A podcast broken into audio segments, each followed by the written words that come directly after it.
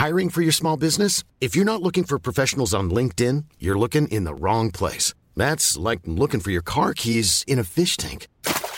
LinkedIn helps you hire professionals you can't find anywhere else, even those who aren't actively searching for a new job but might be open to the perfect role. In a given month, over 70% of LinkedIn users don't even visit other leading job sites. So start looking in the right place. With LinkedIn, you can hire professionals like a professional. Post your free job on linkedin.com slash people today. Inicia las noticias de la tarde con Jesús Martín Mendoza en Heraldo Radio.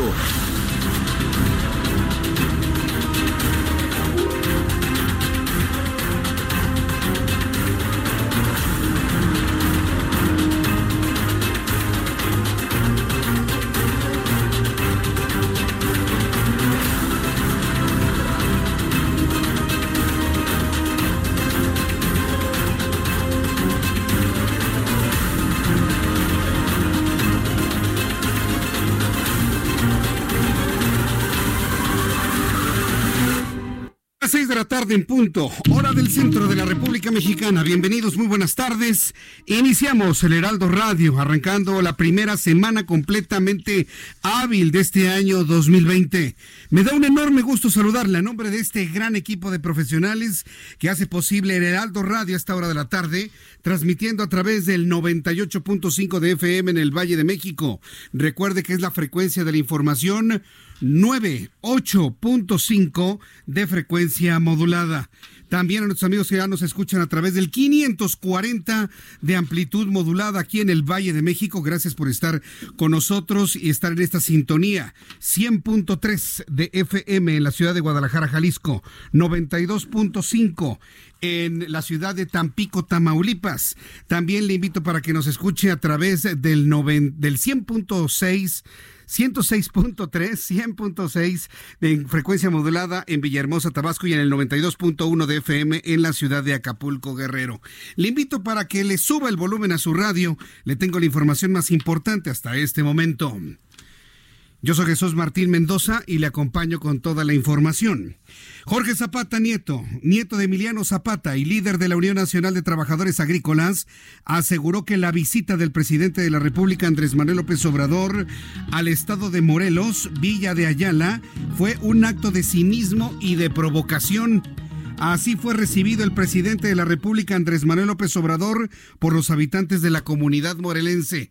Vamos a escuchar los abucheos que se llevó López Obrador, eso de que tiene mucha aprobación y un periódico en franca decadencia lo presenta como, uy, como lo más aceptado en el país, es una soberana mentira.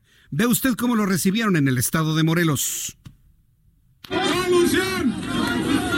¡Mentira en la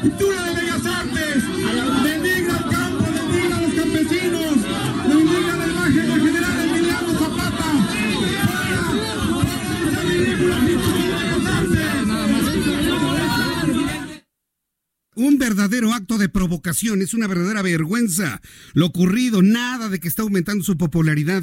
A donde va Andrés Manuel López Obrador le gritan, le chiflan, le reclaman. Se está acabando la paciencia, el país sigue siendo el mismo país violento, pobre, sin trabajo, sin oportunidades y ahora hasta con los insultos a la imagen del general Zapata.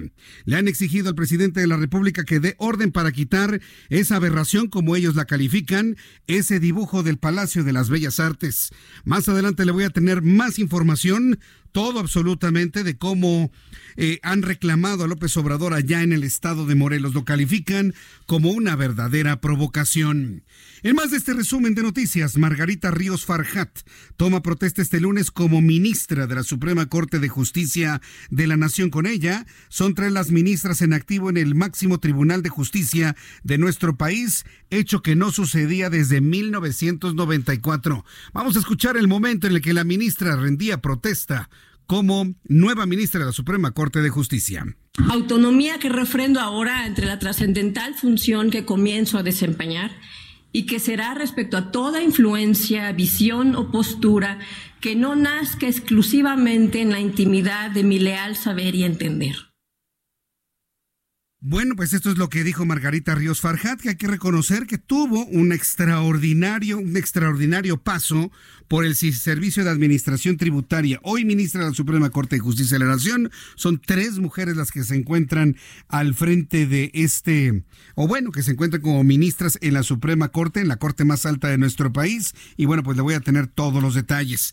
También le informaré que no quieren los proyectos de López Obrador. Ya escuchábamos el rechazo generalizado a la presencia del presidente en Morelos. Y eso es un hecho claro, contundente y real, comprobable. Ya lo escuchamos. Bueno, pues los indígenas en el sureste de la República Mexicana tampoco lo quieren. Eso de primero los pobres y primero los pueblos indígenas son precisamente las comunidades más pobres e indígenas del país que dicen no a los proyectos de López Obrador. Y me refiero directamente y concretamente al tren Maya. Sara López, consejera del Congreso Nacional Indígena, habló esta tarde para el Heraldo Televisión, platicamos con ella, donde denunció que el gobierno de Andrés Manuel López Obrador no informó de buena fe antes de realizar la consulta del tren Maya y advirtió que las comunidades indígenas serán despojadas de sus tierras. Así lo comentó la propia Sara López en entrevista, en entrevista que tuvimos. Le voy a presentar la entrevista más adelante, completita la vamos a tener, sí, para poder escuchar efectivamente todo lo que tienen que decir los pueblos indígenas en contra de Andrés Manuel López Obrador. No que primero los pobres, no que primero los pueblos indígenas. Ha sido tremendo ¿eh? esta jornada en los últimos días allá en el sureste mexicano. Ricardo Monreal, quien es presidente de la Junta de Coordinación Política en el Senado de la República, dio a conocer que representantes de la Cámara de Senadores participan en la reunión de la Comunidad de los Estados Latinoamericanos y Caribeños CELAC. Así lo informó esta tarde Ricardo Monreal.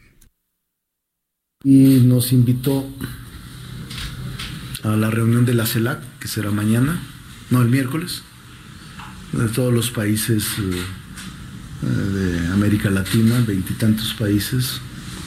No han confirmado, me comentó cuatro de ellos eh, pero será una asistencia muy nutrida. Los que han confirmado para el día miércoles 8.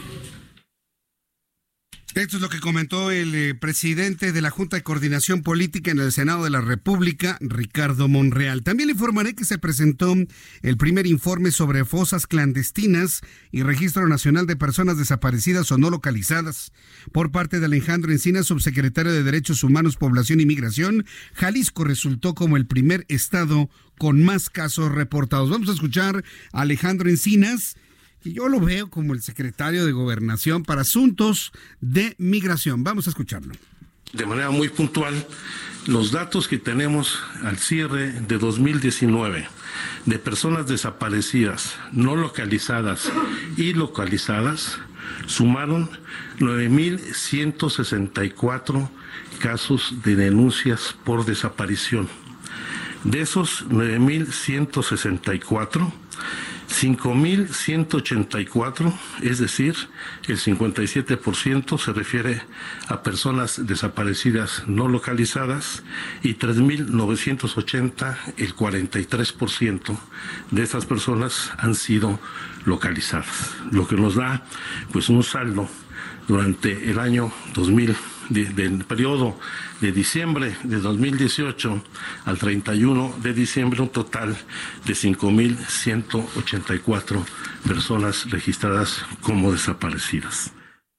Pues esto es lo que comentó el propio Alejandro Encinas. Más adelante le voy a tener detalles de todo ello. En las noticias internacionales, le informo que el gobierno de Donald Trump analiza la posibilidad de enviar solicitantes de asilo mexicano a Guatemala en virtud del acuerdo bilateral firmado con el país centroamericano el año pasado. Hasta ahora la Embajada de México en Washington no ha hecho comentarios sobre esa medida. También en este resumen inicial de noticias le informo que un fuerte sismo sacudió Puerto Rico este lunes, alcanzó 5.8 grados de magnitud, que deja como consecuencia el colapso de Playa Ventana, histórica formación rocosa y mayor atractivo turístico del municipio de Guayanilla, el cual sufrió también severos daños. Son las 6 de la tarde con 9 minutos, hora del centro de la República Mexicana. En las noticias de otras entidades de la República le informo en en Tamaulipas, el vicefiscal de Nuevo León, Enrique Orozco, señaló que se reportaron graves dos de los tres sobrevivientes de la familia estadounidense que fue atacada a balazos el pasado sábado en una carretera de Mier, Tamaulipas, donde perdió la vida un menor de edad.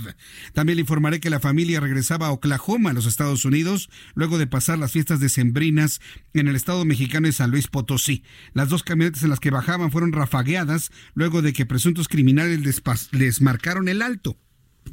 Normalmente los criminales marcan el alto si revisan que son familias o que no son de los grupos contrarios, los dejan pasar.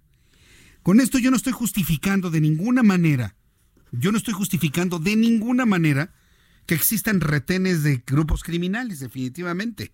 Pero si usted va en carretera, le marcan el alto, disminuya la velocidad, levante la mano, muestre que son familia, sean policías, sean quienes sean porque si usted no se detiene, automáticamente ese grupo de crimen piensa que son del grupo contrario, los matan. Yo no sé quién metió la idea en México y en la zona fronteriza de no detenerse en los retenes. Han muerto más personas huyendo de los retenes que bajando la velocidad, saludando, somos familia, venimos tranquilos, no hay problema, vamos transitando y usted sigue. Los grupos criminales están buscando a los contrarios de sus grupos, a los grupos rivales, no a las familias. Entonces, por favor, también debe caber un poco de mesura, de cordura y de inteligencia en este tipo de manejos. Y luego, la primera oportunidad de denunciar precisamente la presencia de estos grupos criminales en carreteras y autopistas. Aquí la pregunta es, ¿dónde está la Policía Federal? Aquí dónde está la Guardia Nacional, dónde está la famosa Guardia Nacional y la Policía Federal en carreteras para evitar este tipo de retenes, ¿dónde están? No están, señores, no existen. La Policía Federal hace mucho tiempo que abandonó las carreteras y las autopistas, hace mucho tiempo. Y nosotros lo hemos señalado aquí en este espacio de noticias, en este y en otras frecuencias. Hace mucho tiempo que la Policía Federal abandonó las autopistas. Solamente están en tiempos de vacaciones, en tiempos coyunturales. Pero váyase usted un día en temporada baja de la Ciudad de México a Acapulco y dígame cuántas patrullas de la Policía Federal cuenta. Si son dos, son muchas. En 350 kilómetros, claro y lo digo porque lo he vivido, lo he visto. No hay vigilancia en las autopistas, están abandonadas de la Policía Federal. Y ahora con su desaparición, yo no veo las camionetitas de color blanco con negro de la Guardia Nacional. No las vemos por ningún lado. Carreteras y autopistas están abandonadas de la mano de la seguridad federal. Y de los, de los estados, mire. No, no, las autopistas son federales, nosotros no nos vamos a meter, dicen los gobernadores. La situación es verdaderamente dramática y si no le entra este tema, López Obrador, en lugar de que se esté dando baños de pueblo, yo creo que ya nos cansamos de ver al administrador dándose baños de pueblo todos los días. Si no se pone a trabajar en los asuntos de la seguridad, más personas, tanto de Estados Unidos como de México, van a morir. En otra información que le tengo desde Guadalajara, Jalisco, la masa de aire frío que impulsó el Frente Frío número 26 deja bajas temperaturas en las últimas horas en el país, con una mínima de 3 grados Celsius. Le tendré todos los detalles en unos instantes en nuestra sección, en nuestra sección meteorológica. La Conagua, a través del Servicio Meteorológico Nacional, informó que se reporta que las bajas temperaturas se mantendrán con rachas de viento de 20 a 35 kilómetros por Vamos con nuestros compañeros reporteros urbanos, periodistas especializados en información de ciudad, que en este resumen le informan por dónde sí, por dónde no debe circular. Israel Lorenzana, adelante, te escuchamos. Gracias. Efectivamente, tenemos información para los automovilistas que se desplazan a través de la Avenida de los Insurgentes, procedentes de la zona de la raza y con dirección hacia la zona de San Cosme, asentamientos a la altura del Eje Norte a consecuencia del lento cambio de luces en los semáforos, pero nada para abandonar esta arteria, ya que superando precisamente la zona de la Ribera de San Cosme, la circulación mejora para incorporarse a Reforma o los que siguen su marcha con dirección hacia la zona de Álvaro Obregón. El sentido opuesto, la circulación aceptable, algunos asentamientos para incorporarse al circuito interior en la zona de la raza, pero de igual forma no hay que perder de vistas alternativas, ya que superando este punto la circulación mejora por lo menos hasta la zona de Indios Verdes con dirección hacia la México Pachuca. Jesús Martín, la información que te tengo. Muchas, muchas gracias por la información, Israel Lorenzana. Hasta luego. Hasta luego, que te vaya muy bien. Vamos con nuestro compañero Daniel Magaña en otro punto de la Ciudad de México. Adelante, Daniel. Martín, muy buenas tardes. Efectivamente, nos ubicamos aquí en la zona centro, concretamente en el circuito de la Plaza de la Constitución. Ya se ha retirado la logística después de este evento en el cual pues, el gobierno de la ciudad rompieron cerca de mil piñatas. Se ha restablecido el tránsito vehicular del circuito de la Plaza de la Constitución. Todavía hay muchos pequeñitos que, pues, sin la presión del día de mañana presentarse a la escuela, y es que Jesús Martín será hasta el próximo miércoles, pues han acudido a la zona centro con su familia, muchas personas, hay que tener cuidado, sobre todo con el constante cruce de peatones, pero en términos generales, las vialidades tanto el eje central como la avenida 20 de noviembre, así como la calzada San Antonio Abad y José María Izazaga, avanzan con regularidad, no se presentan aún los conflictos que pues eh, prácticamente a diario se tienen aquí en la zona centro de la ciudad. El reporte, muy buena tarde. Gracias por la información, Daniel Magaña. Buenas tardes. Hasta luego. Y le voy a tener toda la información de la vialidad conforme avancen las horas a través de estas dos horas de información del Heraldo, del Heraldo Radio con su servidor Jesús Martín Mendoza a través de Heraldo Radio 98.5 de FM. Ya son las 6 de la tarde con 15 minutos. 6 de la tarde con 15 minutos hora del centro de la República Mexicana. Hoy es lunes 6 de enero, es Día de los Reyes Magos. El calendario católico, el calendario en general eh, da este día a los santos reyes, que los reyes que visitaron el nacimiento de Jesús hace más de dos mil años. Y hoy lo recordamos con muchísimo cariño y muchos niños recibieron regalos por parte de los reyes quienes, bueno, pues están haciendo las delicias de los niños hoy jugando. Y por cierto, fíjese, en una entrevista que me tocó hacer hoy por la tarde en materia de seguridad y en materia de realidad de los problemas de inseguridad con los niños, pues tristemente encerrados en sus casas. Los niños ya no pueden salir con patines, con, patinetas, con scooters, con bicicletas a la calle, porque se las roban. Y se las roban con lujo de violencia. Entonces es una realidad triste que no ha podido resolver el señor que ya tiene más de un año de presidente de este país, no lo ha podido resolver. Los niños están hoy encerrados en sus casas y donde pueden, jugando. Lo que antes hacían en las calles solo tienen que hacer encerrados por la desatada violencia y delincuencia que no han podido controlar ni de manera local ni de manera federal.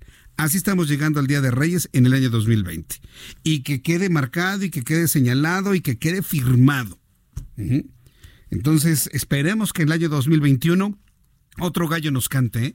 en materia de seguridad, o más encerrados, ¿no? Ya con doble chapa, ¿no? Para dentro de un año, para cómo van las cosas. Pero por lo pronto recordemos lo que sucede un día como hoy, 6 de enero, en, el, en México, Abraham Arreola.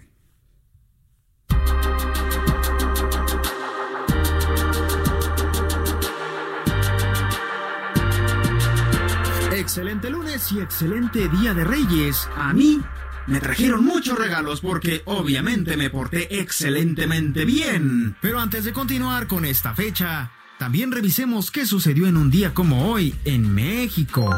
1814. Nace Melchor Ocampo, quien fuera diputado al Congreso Constituyente de 1856 y fue considerado uno de los creadores a nivel filosófico de la reforma liberal.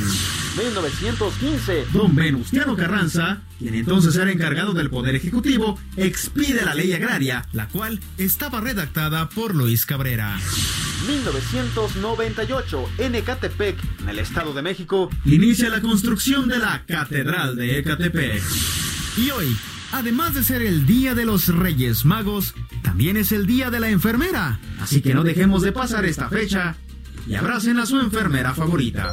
Esto es un día como hoy, en México. Mira nada más que abusado me saliste, Abraham Arreola. Abracen a su enfermera favorita, mira nada más. Saludos a todas las enfermeras hoy en su día. Les enviamos un caluroso saludo hoy. Día de la Enfermera, todas las enfermeras, yo en lo personal recuerdo a enfermeras que estuvieron muy pendientes de momentos, ya saben, ¿no? De la vida en la que uno se convierte en cliente frecuente de los hospitales, ya afortunadamente hace muchos años de eso, pero sí tengo el recuerdo de muchas enfermeras que me han atendido a mí, a mi papá, desde aquí enviarles un caluroso saludo. Carolina Arbizu es enfermera, es una de nuestras radioescuchas de todos los días. Y desde aquí, Carolina, agradecerte infinitamente el que siempre nos escuches y muchas felicidades hoy Día de las Enfermeras. Y también hoy 6 de enero, quiero enviarle un caluroso saludo a mi primo Jorge Luis Coello Mendoza. Me querido Jorge Luis, hoy es día de tu cumpleaños. Desde aquí, Jorge, te envío un gran abrazo. Mi querido Jorge Luis Coello, desde aquí Fuerte abrazo, siempre deseándote lo mejor hoy día de tu cumpleaños. Deseo sinceramente que la pases muy, muy bien en compañía de toda tu familia. Bien, pues cuando ya son las 6 de la tarde con 19 minutos hora del centro de la República Mexicana, vamos a revisar lo que el Servicio Meteorológico Nacional nos informa sucede en cuanto al pronóstico del tiempo. El Servicio Meteorológico Nacional eh, nos ha enviado las imágenes de la República Mexicana, donde estamos observando el tránsito un nuevo frente frío. Ya tuvimos el 26, se desapareció el 27, tuvimos, estuvimos lidiando el fin de semana con el 26 y el 28, y ahí viene el 29. Ahí viene ya circulando por el noreste, noroeste de la República Mexicana. Dice el Servicio Meteorológico Nacional que vientos fuertes en el norte del país, incluyendo el Mar de Cortés, además del Istmo y Golfo de Tehuantepec, se esperan para las siguientes horas. Para esta noche y madrugada, el Frente Frío número 29 se extenderá sobre el norte de México y la masa de aire frío que lo impulsa, en interacción con la corriente de vientos, corriente en chorro, origina nuevos descensos de temperaturas y rachas fuertes de viento que pueden superar los 60 kilómetros por hora en Baja California, en Sonora, en Chihuahua, en Coahuila, incluyendo el Mar de Cortés. Por otro lado, se mantendrá ambiente frío a muy frío, con presencia de heladas sobre entidades de la Mesa del Norte y la Mesa Central. Dice el Servicio Meteorológico Nacional que para mañana el Frente Frío número 29 recorrerá el noreste y oriente del país, extendiéndose por la tarde frente a las costas de Veracruz, ocasionando lluvias puntuales fuertes en Veracruz, Oaxaca, Chiapas y Tabasco. Además, la masa de aire frío que, lo, que le da impulso originará un nuevo descenso de las temperaturas en gran parte del territorio nacional, con presencia de heladas sobre las entidades de la Mesa del Norte y la Mesa Central. Tomando en cuenta esto, vamos a revisar las condiciones que prevalecerán en las ciudades donde transmitimos el Heraldo Radio. Amigos que nos escuchan en Toluca, en el Estado de México y en todo el Estado de México en general, en las zonas más altas, el pronóstico de temperatura mínima será de 2 grados Celsius bajo cero 2 bajo cero en Toluca para mañana al amanecer, la máxima en 15. En Guadalajara, Jalisco, mínima 4 grados, máxima 26. En Monterrey, mínima 7, máxima 18. En Tampico, Tamaulipas, mínima 16, máxima 22. Mientras que en Villahermosa, Tabasco, tendremos lluvias mañana vespertinas, mínima 18, máxima 26 grados. En Acapulco, Guerrero, mínima 21, máxima 31. En Houston, Texas, mínima 6, máxima 20 y aquí en la capital de la República. El termómetro en este momento 22 grados, la temperatura mínima 2 y la máxima para mañana 19 grados Celsius.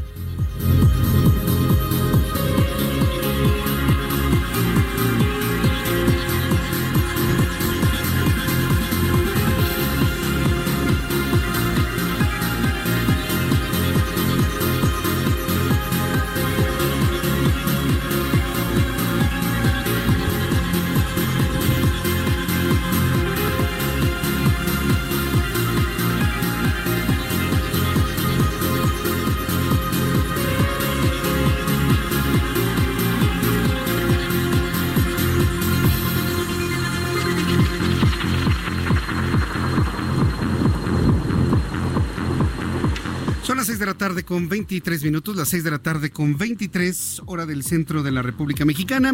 Escucha usted el Heraldo Radio, yo soy Jesús Martín Mendoza y le acompaño como todas las tardes a través de esta frecuencia del 98.5 de FM, 540 de amplitud modulada en el centro de la República Mexicana, en Guadalajara 100.3 en Tampico, Tamaulipas 92.5, en Villahermosa 106.3 y en la ciudad de Acapulco, Guerrero 92.1 de frecuencia modular.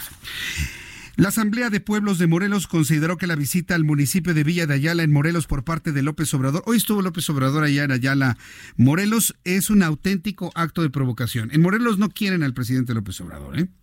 Y no lo quieren precisamente los grupos eh, que están cercanos a Emiliano Zapata. Morelos es una entidad de, hombres y mujeres valientes, revolucionarios.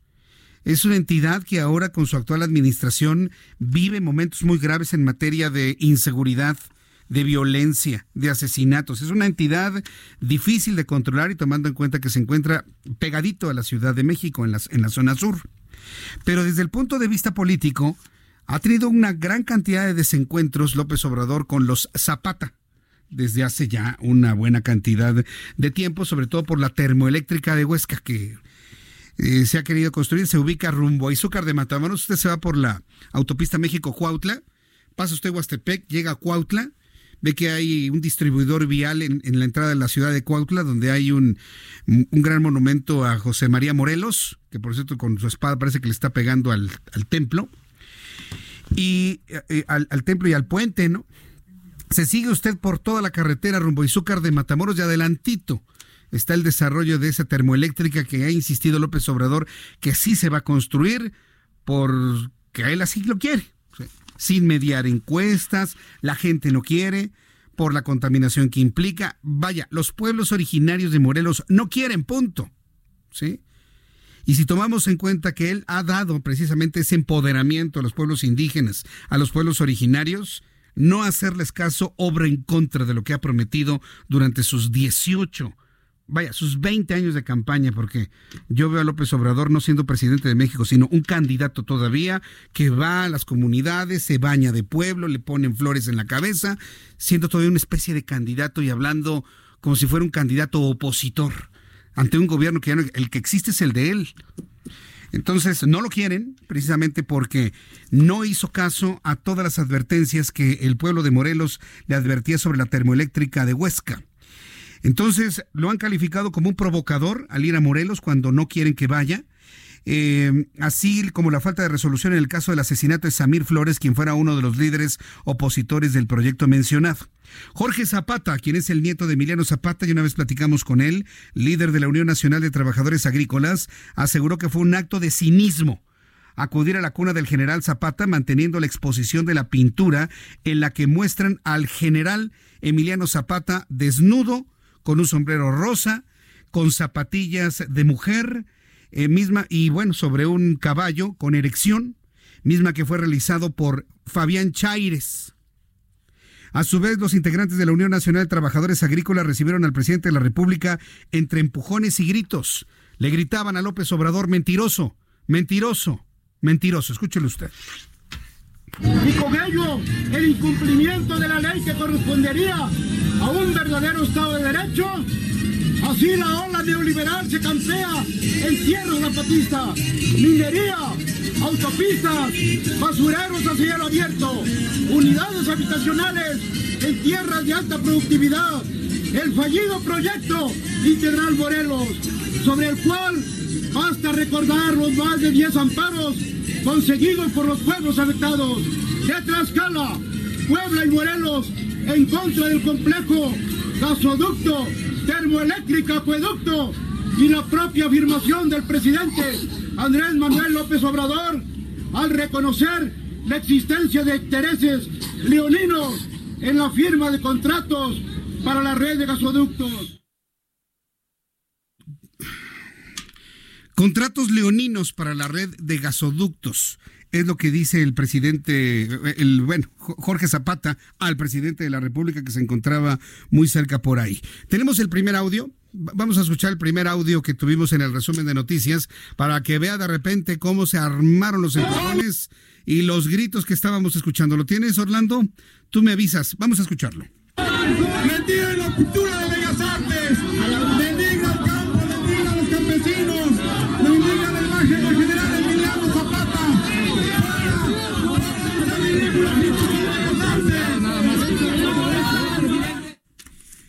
No atender este tipo de expresiones es no querer ver las realidades y no querer ver las cosas. La situación allá en el estado de Morelos no fueron precisamente un día de campo para Andrés Manuel López Obrador y que mañana en su conferencia matutina no nos diga de que no pasó absolutamente nada, de que todo está en orden, de que se están atendiendo las peticiones, que la libertad de expresión y todo lo que usted ya sabe luego nos dice el presidente de la República. Que no nos haga con eso, por favor porque hemos visto a la gente de Morelos y a la familia Zapata verdaderamente enojada, verdaderamente indignada. Son las 6 de la tarde con 28 minutos, hora del centro de la República Mexicana. Para nuestros amigos que están acostumbrados a eh, vernos y escucharnos a través de YouTube, no hemos podido entrar en contacto con usted a través de YouTube debido a los problemas de, de internet que hemos tenido el día de hoy. Así que bueno, pues un poquito de paciencia. Si es posible conectarme en unos instantes más, lo haré a través de nuestro canal Jesús Martín MX. Jesús Martín, eh, Jesús Martín MX a través de YouTube. Así que con un poquito de paciencia, por lo pronto yo le invito a que esté en sintonía con nosotros a través del 98.5 de FM, 98.5 de FM y en el 540 de amplitud modulada. Voy a los anuncios y regresamos enseguida.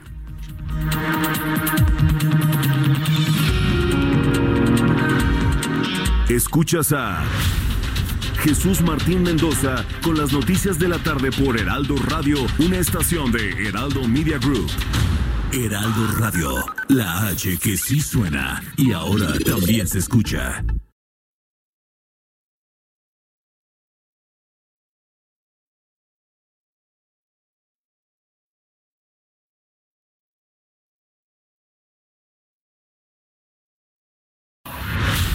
Escucha las noticias de la tarde con Jesús Martín Mendoza.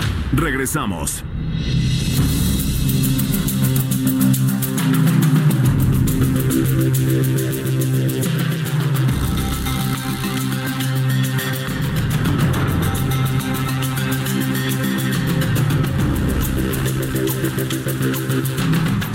Son las 6 de la tarde con 32 minutos, las 6 de la tarde con 32 hora del centro de la República Mexicana. ¿Qué le parece todo lo ocurrido allá en el estado de Morelos? Bueno, pues, ¿por qué fue el presidente de la República allá al estado de Morelos? Yo creo que me parece que es importante que además del escandalito y de lo que, bueno, finalmente consideró la familia Zapata y muchas personas allá en el estado de Morelos una verdadera acto de provocación, un cinismo, eh, la visita del presidente de la República tiene que ver con las acciones conmemorativas de 105 años, el centésimo quinto aniversario de la promulgación de la ley agraria, que se celebra hoy lunes 6 de enero. López Obrador entregó obra pública en Villa de Ayala, en Morelos. Ya sabe lo que le digo, baños de pueblo. Eso lo puede hacer el gobernador, eso lo puede hacer secretario de Comunicaciones y Transportes, eso lo puede hacer secretario de Salud, en todo caso, si son hospitales, baños de pueblo. En el evento, eh, nuestro administrador de Palacio Nacional criticó que en el régimen neoliberal, otra vez, otra vez con el pasado, otra vez con la andanada, otra vez con la división del pueblo, del país. Dice López Obrador que en el régimen neoliberal se acabó con el agrarismo y el ejido por lo que la presente administración no olvidará esta fecha, ya que más de la mitad de la propiedad agraria es todavía de campesinos con más de 100 millones de hectáreas.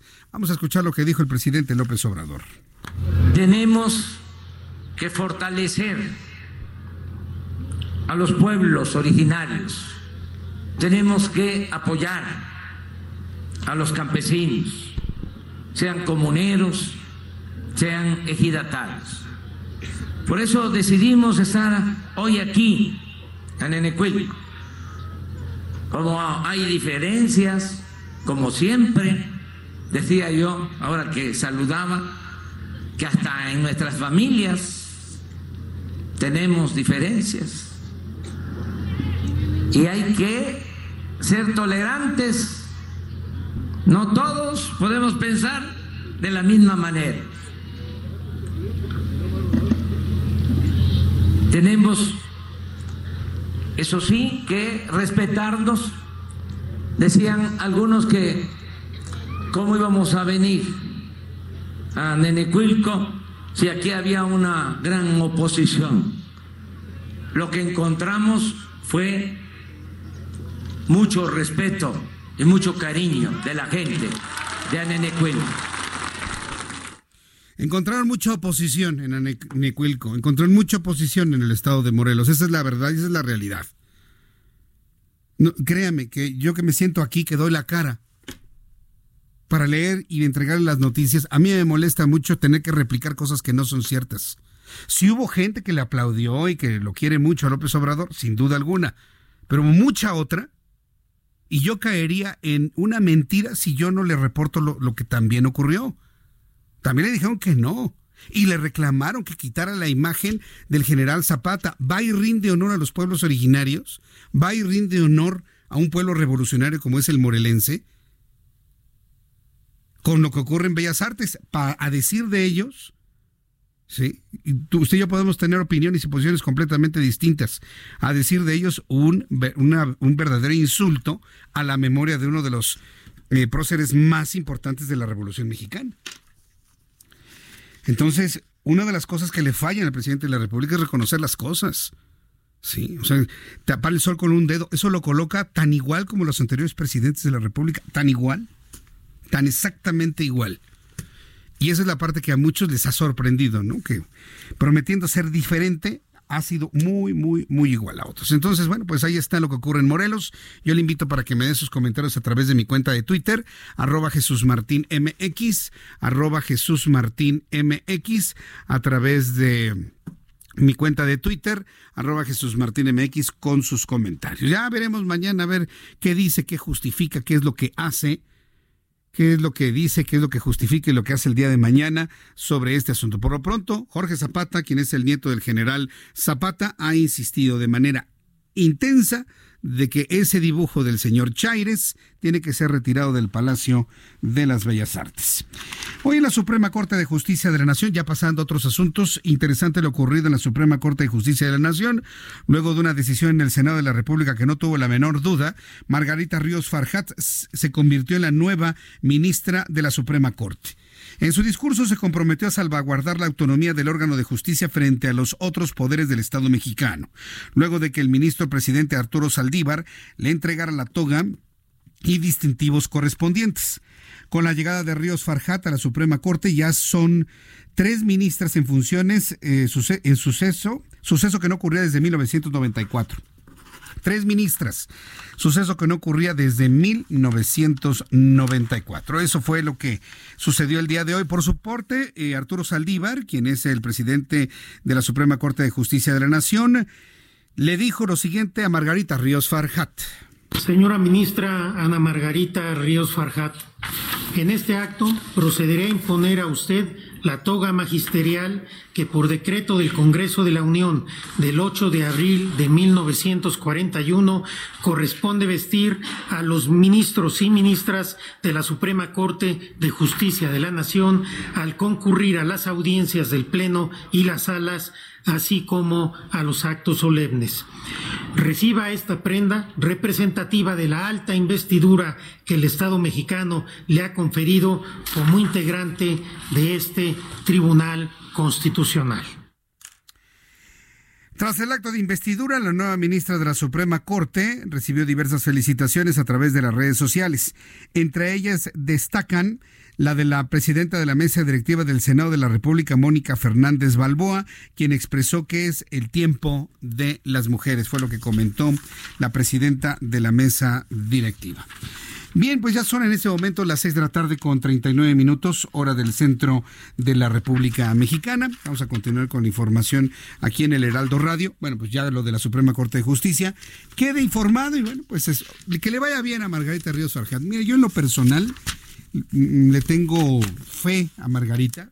Yo creo que ha sido una, una funcionaria pública en toda la expresión de la palabra. Cuando usted ve sus mensajes de Twitter, no anda de porrista como otra, ya sabe usted quién es, no anda de porrista o porrera, es muy institucional en sus mensajes vía Twitter, en sus comentarios, inclusive de adhesión, es muy, muy institucional, hizo muy, muy bien su trabajo en el Servicio de Administración Tributaria y estoy seguro que la Suprema Corte de Justicia de la Nación nos va a dar sorpresas, buenas sorpresas y seguramente noticias.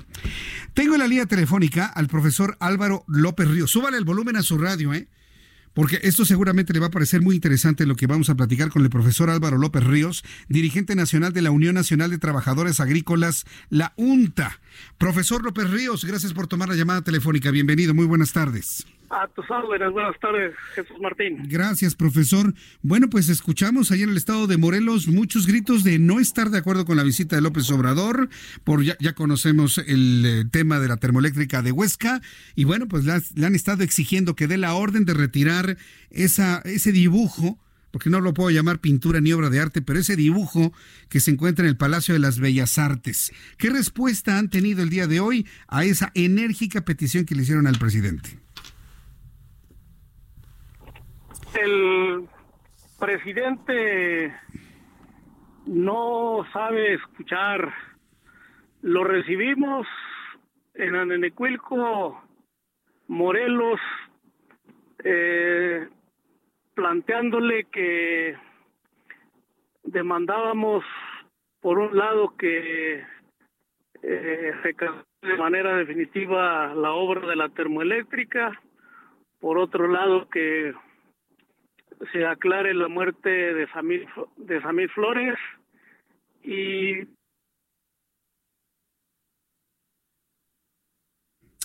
Sí, profesor. Bueno, vamos a vamos a volverle a marcar. Le marcamos otra vez a este Orlando, pero bueno, ya nos dio ya nos dio con las primeras cuatro palabras que emitió el profesor Álvaro López Ríos, ya nos dio nota. El presidente no sabe escuchar. El presidente no sabe escuchar. hoy al final del hoy, al final del evento, además, Cinco. en una protesta pacífica en la que exigíamos ser escuchados en relación a estos tres temas, sí. eh, muchachos que están en seguridad, ejército de, vestidos de civil, Sí. desenfundaron armas en contra de nuestra gente. ¿Cómo es posible? ¿Quiénes fueron ellos? Pues los que traen de seguridad le están echando la culpa que es seguridad pública del Estado, Pues pero eran no que el pueblo cuida al presidente, no que el pueblo lo cuida. Tampoco traía seguridad, profesor López Ríos. Hombre, trae un montón de la Guardia Nacional y un montón de muchachos disfrazados de civiles que seguramente son del ejército. Sí, Estado Mayor Presidencial, finalmente, ¿no? Pues ya, Sí, finalmente es eso, Sí. así es. claro. Pues este, yo la verdad lo, lo lamento. Me, me quedan esas palabras que usted me dijo al inicio de esta conversación. El presidente no sabe escuchar. No, eh, cuando un agente de la UNTA le pedía que escuchara, le dijo, eh, no voy a darle nada a los dirigentes, eh, tampoco a las organizaciones. Yo iba ahí a, ahí a un lado, a la, a, la, a la diestra del presidente, y cuando dice que los dirigentes eh, se quedan con dinero, le dije, eso es una falsedad, Eso nunca le hemos pedido ni a usted. Los dirigentes no andamos pidiendo dinero y tampoco para las organizaciones, pedimos políticas públicas. Lo vi bastante enfurecido, eh, con una actitud así de rencorosa, muy grave, que me preocupa porque resulta que por reclamar justicia y reclamar políticas públicas para el campo ahora se ha convertido en un problema entre el presidente y quienes tenemos derechos civiles para y constitucionales para organizarnos y demandar políticas públicas, pero bueno, no escucha. Pues es, es muy grave. Entonces usted venía a la diestra del presidente López Obrador y cuando dijo no le voy a dar dinero a los dirigentes, usted se voltea y le dice eso es una falsedad, así se lo dijo directamente a su cara. Le dijo, eso, eso es falso y aparte no pedimos dirige- dinero para los dirigentes ni para las organizaciones. ¿Tiene usted algún temor de algún tipo de respuesta ante esta, este recibimiento intenso que recibió el presidente de la República en Morelos? Pues le veo una actitud muy rencorosa. No, no me preocupa. Eh, en toda mi vida de luchador social he confrontado a personajes y a estas alturas de mi vida, eh, después de haber tratado con ocho presidentes de la República y que uno que se decía demócrata y que se decía querer transformar este país, lo que nos ofrezca es una posición eh, autoritaria y rencorosa, pues me parece grave, pero pues a mí no me afecta en lo más mínimo. Yo seguiré peleando como lo he hecho siempre. ¿Cómo, ¿Cómo queda el tema de la termoeléctrica de Huesca? ¿Sigue la construcción? ¿Está detenida? ¿Qué les han Está escuchado? detenido, está detenido todo y no vamos a permitir que se eche a andar. Ujú. Ustedes siguen en, en- en la posición de no permitir que se construya nada en ese lugar. Sí, así es. Muy bien. eh, e- ¿Esas tierras qué vocación tienen, profesor? Pues no es el asunto de la vocación de las tierras, es el asunto de la afectación al medio ambiente y el uso del agua que le van a quitar a la gente para alimentar la termoeléctrica. Vaya, entonces seguramente el presidente trae el enojo de que no se ha permitido el avance de esa obra. Sí, así es. Ahora, el asunto de la pintura esta o el dibujo que está ahí en Bellas Artes, ahí, ¿qué, qué, qué va a suceder?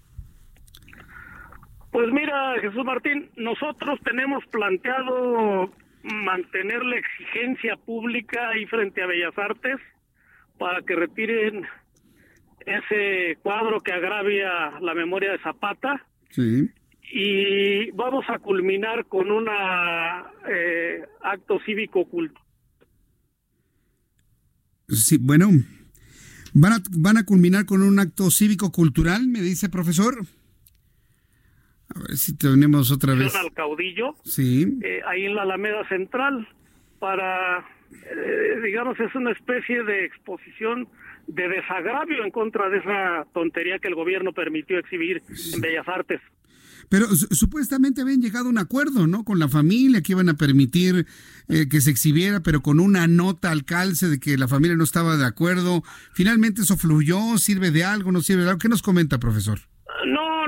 De nada porque eh, al estilo de eh, otros gobiernos agarraron a la familia más dócil eh, y la utilizaron para hablar mal en contra de la Unión Nacional de Trabajadores Agrícolas, pero hoy estuve acá con otra parte de la familia, un nieto y un bisnieto y más familias eh, que no están de acuerdo con el cuadro, que no están de acuerdo con lo que hizo esa parte de la familia y mm. que hoy estuvieron eh, acompañándonos en este evento.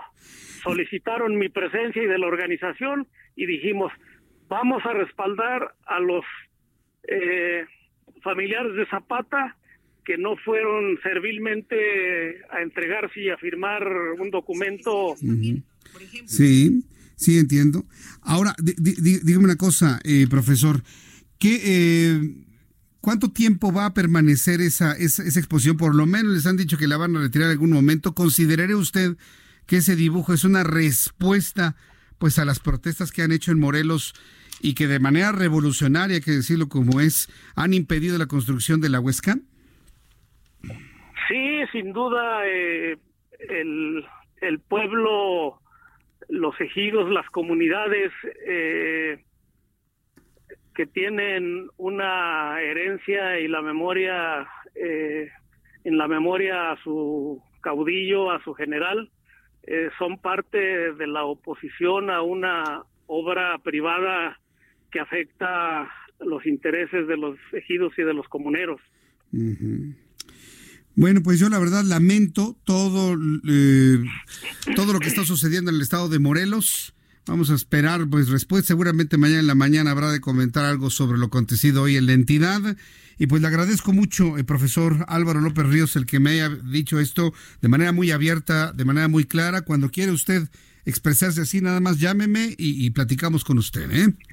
Claro que sí, Jesús Martín. El agradecido soy yo por escucharnos. Muy bien, pues muchas gracias. Me dio mucho gusto saludarlos. Saludos a toda la familia ya, ¿eh? Gracias, saludos a todos y buen año. Buen año, buen año. Sí, gracias el profesor eh, Álvaro López Ríos. Pues sí, nos deseamos buen año, aunque ha empezado algo extraño el año 2020 con este tipo de enconos. Son las 6 de la tarde con 49 minutos hora del centro de la República Mexicana. Quiero informarle que le estoy transmitiendo nuestro programa de noticias a través de mi cuenta de Twitter. Hoy no pudimos hacerlo a través de YouTube. Hoy no pudimos hacerlo a través del canal YouTube, pero estoy en Twitter, arroba Jesús Martín MX y además en el Twitter del Heraldo de México, arroba Heraldo de México. Eh, puede entrar a cualquiera de los dos, el que usted guste, pero en Twitter estoy en arroba Jesús Martín MX arroba Jesús Martín MX, ahí podrá usted ver nuestra transmisión. Estamos en la cabina del, Heraldo con una, cámara que está en la parte del techo, desde ahí le voy a saludar, pero la ventaja de esto es que tengo chat en vivo, entonces usted me puede escribir a través de esta transmisión en mi cuenta de Twitter, arroba Jesús Martín MX, y de esta manera pues por, por el día de hoy hacer lo que hacíamos en YouTube, que no está funcionando el día de hoy. A través de Twitter, arroba Jesús Martín MX, por supuesto, 98.5 de FM, 540 de amplitud modulada y en otras frecuencias en el interior de la República Mexicana. Bien, pues ya que estábamos hablando, fíjese, a mí la verdad a esta hora de la tarde, en lo personal, no me gusta mucho tener al presidente como noticia central o principal a esta hora. Creo que ya se ha hablado demasiado de él pero se mueve mucho, ¿no? Tiene sus baños de pueblo. El presidente hoy informó que se próximamente se reunirá con pobladores de Atenco en el Estado de México. Este, pues nada más que aclare qué tipo de Atenco, ¿no? Porque hay San Mateo Atenco y hay San Salvador Atenco. Si se refiere al Atenco que está hacia el Aeropuerto Internacional de la Ciudad de México, es San Salvador Atenco. porque el otro San Mateo Atenco está rumbo a, Toluca, ¿sí? Luego hay quien confunde, ¿no? San Mateo Atenco, no, San Mateo Atenco está allá rumbo a Toluca, para allá, hacia el poniente. San Salvador Atenco es el que se encuentra colindante al Aeropuerto Internacional de Toluca, el nuevo Aeropuerto Internacional de México, que todavía existe, que está detenida su construcción en un 40% y que estoy seguro que algún día habrá de rescatarse esa obra. Bueno, pues hoy López Obrador informó que próximamente se va a reunir con pobladores de San Salvador Atenco en el Estado de México, quienes ayer salieron a manifestarse contra la construcción de la autopista Pirámides Peñón, que formaba parte de las obras del aeropuerto de Texcoco, cuyo proyecto ya fue cancelado. López Obrador señaló que su gobierno mantiene contacto con los pobladores quienes no están conformes, a pesar de haber sostenido pláticas con el subsecretario de Gobernación Ricardo Peralta. Al respecto, el presidente señaló que analizarán bien el caso para decir si se cancela o no, ya que la obra tiene un avance considerable. Mira, independientemente de que se haga o no en esta administración el aeropuerto de Texcoco, esta carretera tiene que construirse. ¿sí? Pero ¿sabe por qué los habitantes no quieren? Porque quieren dinero. por favor, no, no pequemos de inocentes. Ah, es que ya no voy a tener dónde sembrar mis, mis, este, mis pepenos. No, no, no, nada de pepenos. Lo que quieren es dinero. Muchas de esas tierras son inútiles, son eh, terrenos salobres, donde no se produce gran cosa. Están abandonados precisamente porque no se puede producir gran cosa ahí. Entonces, pues lastimosamente siempre es eso, ¿no?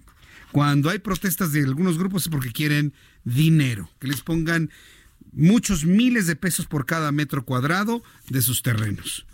Está en manos del presidente de la República saber si se los van a pagar o si de plano abandonan esa obra como parece ha sido la tónica de la presente administración, abandonar obras que se iniciaron en tiempos pasados. Mientras tanto, bueno, pues hoy no ha sido un buen día ¿eh? para el presidente de la República. Ya me decía el profesor Álvaro López Ríos que estaba López Obrador hoy profundamente furioso, con una actitud profundamente rencorosa, nos dijo. Pues cómo no, ¿sabe dónde también tiene un grave problema? Con las comunidades indígenas del sur sureste de la República Mexicana. Aunque en su discurso diga que se va a apoyar a los campesinos, ojalá y así se hiciese. Pero no, los grupos indígenas del sur sureste no quieren el tren Maya. Y hoy me lo confirmaron en entrevista con el Heraldo Televisión. Sara López, quien es concejala del Congreso Nacional Indígena, a menos que quieran desconocer a una mujer como Sara López, ¿no? Pero Sara López, que es concejala del Congreso Nacional Indígena, acusó al gobierno del presidente actual de no informar de buena fe previo a la consulta sobre el tren Maya, pues afirmó que los organismos involucrados solo dieron información de los supuestos beneficios. La representante de los pueblos originarios en el sureste del país denunció que las ganancias del proyecto nunca se van a entregar a las comunidades indígenas. Dice, me dijo en entrevista, esas ganancias son para empresarios, son para empresas que buscan explotar nuestras tierras, ya que los indígenas hemos sido despojados de nuestra tierra para ese proyecto, nos dijo Sara López, concejala del Congreso Nacional Indígena. Sí, yo, también le pregunté eso. Oiga, nos han dicho de que ya está el derecho de vía, es decir, no están despojando a nadie. Pero me dice que toda la infraestructura que es aledaña al derecho de vía es lo que les han despojado. La representante de los pueblos originarios denunció que las ganancias del proyecto son, no van a ser para las comunidades, sino para las empresas. ¿Qué van a hacer los grupos originarios y los grupos indígenas en el estado de Yucatán con el tren Maya? Después del resumen de noticias, después de los mensajes, le voy a complementar la información que nos dio hoy Sara López y además le voy a presentar un fragmento de la entrevista que sostuve con ella. ¿Quiere escucharla después de los mensajes? Para quien nos escuchen en el interior de la República Mexicana, vámonos todos a www.heraldex. Si usted me escucha en otras partes del país, www.heraldodemexico.com.mx. Vámonos ya todos a www.heraldodemexico.com.mx. Aquí en el centro del país, 98.5 de FM cuya señal baña todo el centro de la República Mexicana. Y a través de mi cuenta de Twitter, arroba Jesús Martín MX, en donde podrá usted ver nuestra transmisión a esta hora de la tarde. Además tenemos chat en vivo y también me puede dejar comentarios en esa plataforma digital. A través de Twitter, arroba Jesús Martín MX. Voy a los mensajes, resumen de noticias y continuamos en el Heraldo Radio.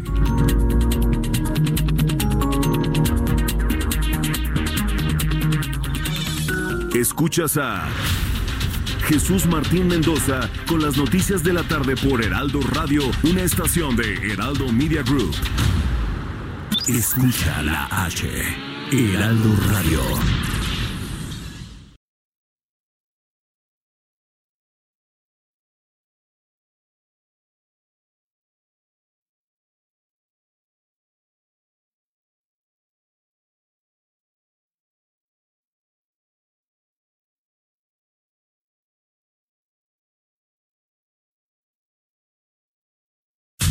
Radio.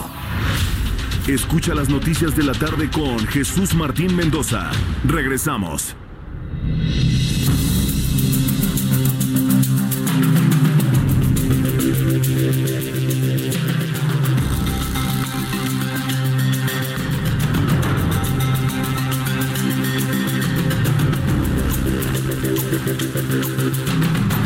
Son las 7 en punto hora del centro de la República Mexicana. Este es un resumen con las noticias más importantes.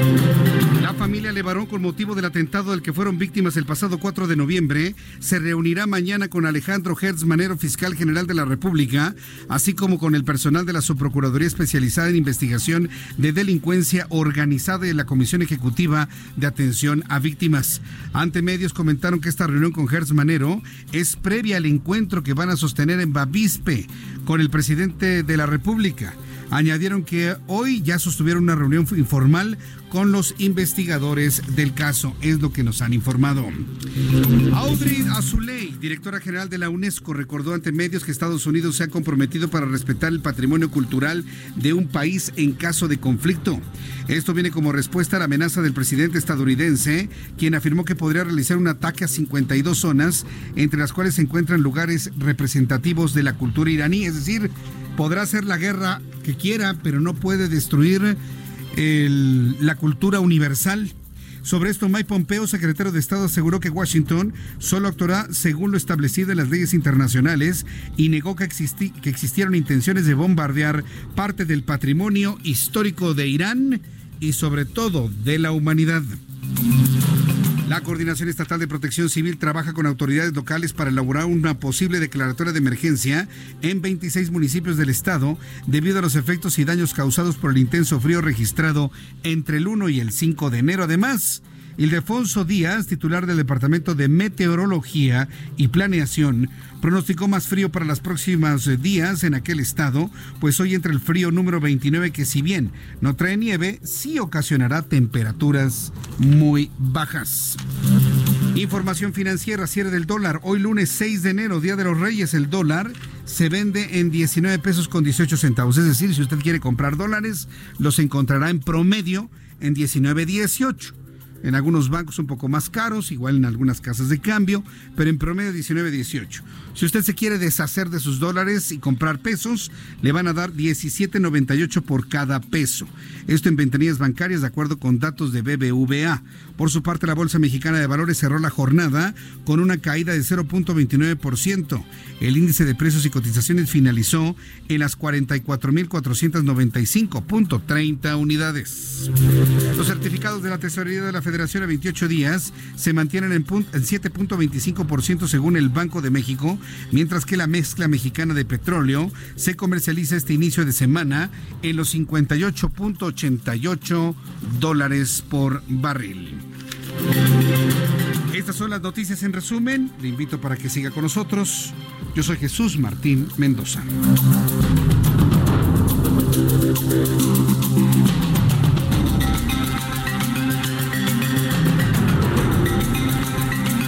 Son las 7 con 3, las 19 horas con 3 minutos hora del centro de la República Mexicana. Saludo con muchísimo gusto. ¡Hey! Acá, si me ven, por ejemplo, en su pantalla, en su cuenta de Twitter, eh, arroba Jesús Martín MX, invito para que me sigan arroba Jesús Martín MX. Por cierto, en arroba Jesús Martín MX va a encontrar un sondeo un sondeo que yo le invito a que participe a través de mi cuenta de Twitter y abajito está la transmisión en la cual evidentemente le estoy dando un saludo a esta hora de la tarde. Arroba Jesús Martín MX. Entre por el día de hoy a Twitter de esta manera, arroba Jesús Martín MX. Le invito en mi cuenta de Twitter a que me conteste lo siguiente. El supuesto incremento en la aprobación, y lo pongo en entre comillas, El supuesto incremento en la aprobación de Andrés Manuel López Obrador es producto de una muestra de 800 personas. En México somos 120 millones. Ya lo sé, ya lo sé. La estadística, pero dígame, con 120 millones y solamente en una ciudad, ciudad la muestra puede ser representativa, por supuesto que no. Pero bueno. Es producto de una muestra de 800 personas. En México somos 120 millones. Desde, tu punto de vista, AMLO, opción 1, aumenta su aprobación. Segunda, disminuye su aprobación. Tercera, se mantiene igual. Cuarta, no creo en estas encuestas. Hasta este momento de las personas que han participado en nuestras formas de consulta, el 49% de los consultados me dicen que no cree en esas encuestas. En la del periódico este, que dice, ay, ya prueban más a López Obrador. Ajá, que no fueron a Morelos. A ver si el día de mañana se ve algo así. Bueno, 49% no creo en esas encuestas. El 40% me dice disminuye su aprobación. Solo el 7% considera que efectivamente López Obrador ha aumentado su aprobación y el 4% me dice que se mantiene igual que como empezó. ¿Qué datos, eh? Vale la pena revisarlos por muy sectorizado, por muy específico que sea el público al que este programa de noticias recurre, va y nos sigue y nos escribe y nos comenta, los porcentajes son tremendos. Primero, para empezar, que la gente no cree en esos sondeos y encuestas que hacen con 800 personas y demás, y ya lo publican como ocho columnas y lo sacan como si fuera una verdad absoluta. La gente no lo cree. En segundo lugar, la percepción es de que ha disminuido la aprobación del presidente de la República. No he dicho que esté en una situación de reprobación, tampoco, pero de que ha disminuido, ha disminuido, por favor. 7% aumenta su aprobación y 4% dice que se mantiene igual. Yo le invito para que a través de mi cuenta de Twitter, ahí la ve, arroba Jesús Martín MX, arroba Jesús Martín MX, encuentre el sondeo para que usted participe y luego en la parte de abajo, abajito, abajito encuentra la transmisión de nuestro programa de noticias con todo y el chat en vivo. Aquí, por ejemplo, le estoy enviando un saludo a través de este chat para que me conteste. Ya le escribí hola y bueno, pues estaré saludando a nuestros amigos a través de Twitter. Por supuesto, 98.5 de FM, 98.5 de FM en toda la República Mexicana. Vamos a entrar en comunicación con nuestro compañero Israel Lorenzana. Nos tiene más información de vialidad a esta hora de la tarde. Adelante, Israel, te escuchamos. Jesús Martín, gracias. Pues efectivamente tenemos información del perímetro norte de la CDMX.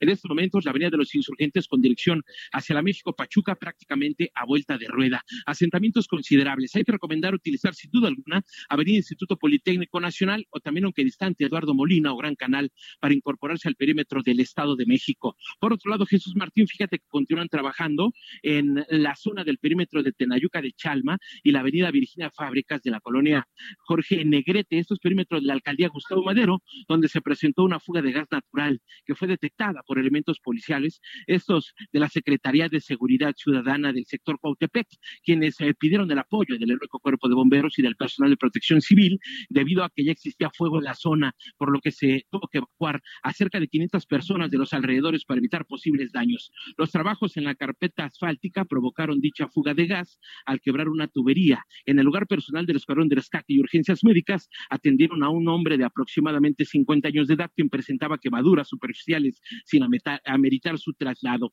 Hasta el momento, Jesús Martín, pues el personal está trabajando, el personal de esta empresa de gas natural, así que bueno, aunque es circulación local, hay que manejar con mucho cuidado esto con dirección hacia la zona de Tenayuca o más adelante hacia la avenida de los 100 metros. La información que te tengo, Jesús Martín.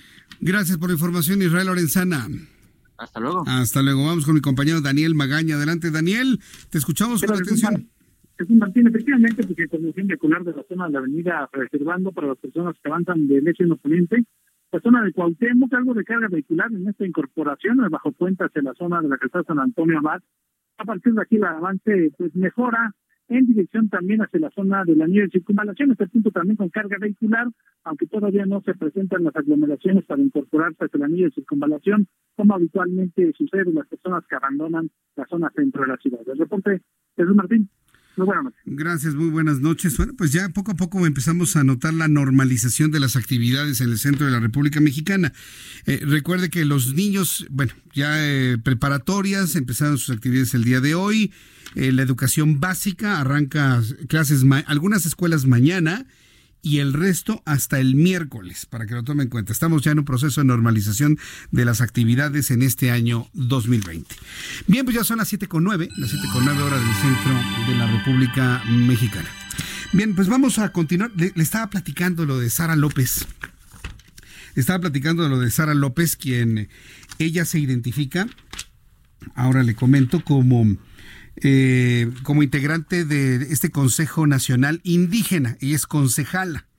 Bueno, pues Sara López comentó que como parte de las acciones para mostrar el descontento que tienen los grupos indígenas por el tren Maya, simplemente no quieren el tren Maya, se volverá más sólido mediante mecanismos nacionales e internacionales, es decir, habrá denuncias en todas las instancias nacionales e internacionales para decir no al tren de López Obrador, además de que se preparan para interponer una serie de amparos y denunciar cualquier tipo de anomalía. Hay que recordar que dentro de estas acciones está muy activo el Ejército Zapatista de Liberación Nacional, que está cumpliendo 26 años de su aparición pública. Vamos a escuchar a Sara López en este fragmento de la entrevista que nos ofreció esta tarde en el Heraldo Televisión. No está no, fue una consulta simulada, sí es cierto, porque no, no fue una consulta ni fue previa, ni fue libre, mucho menos informada, de buena fe y culturalmente adecuada. ¿Por qué lo decimos? Porque mire, nosotros que vivimos acá y estuvimos como al pendiente de todo este proceso de la consulta que fue a partir del 15 de noviembre al 15 de diciembre, no hubo esa información real. Nosotros estuvimos en la fase informativa donde nada más las instituciones de gobierno como Fonatur, el INPI, daban la información, en este caso, pero una información de los beneficios que se supone, entre comillas, va a traer el desarrollo a las comunidades.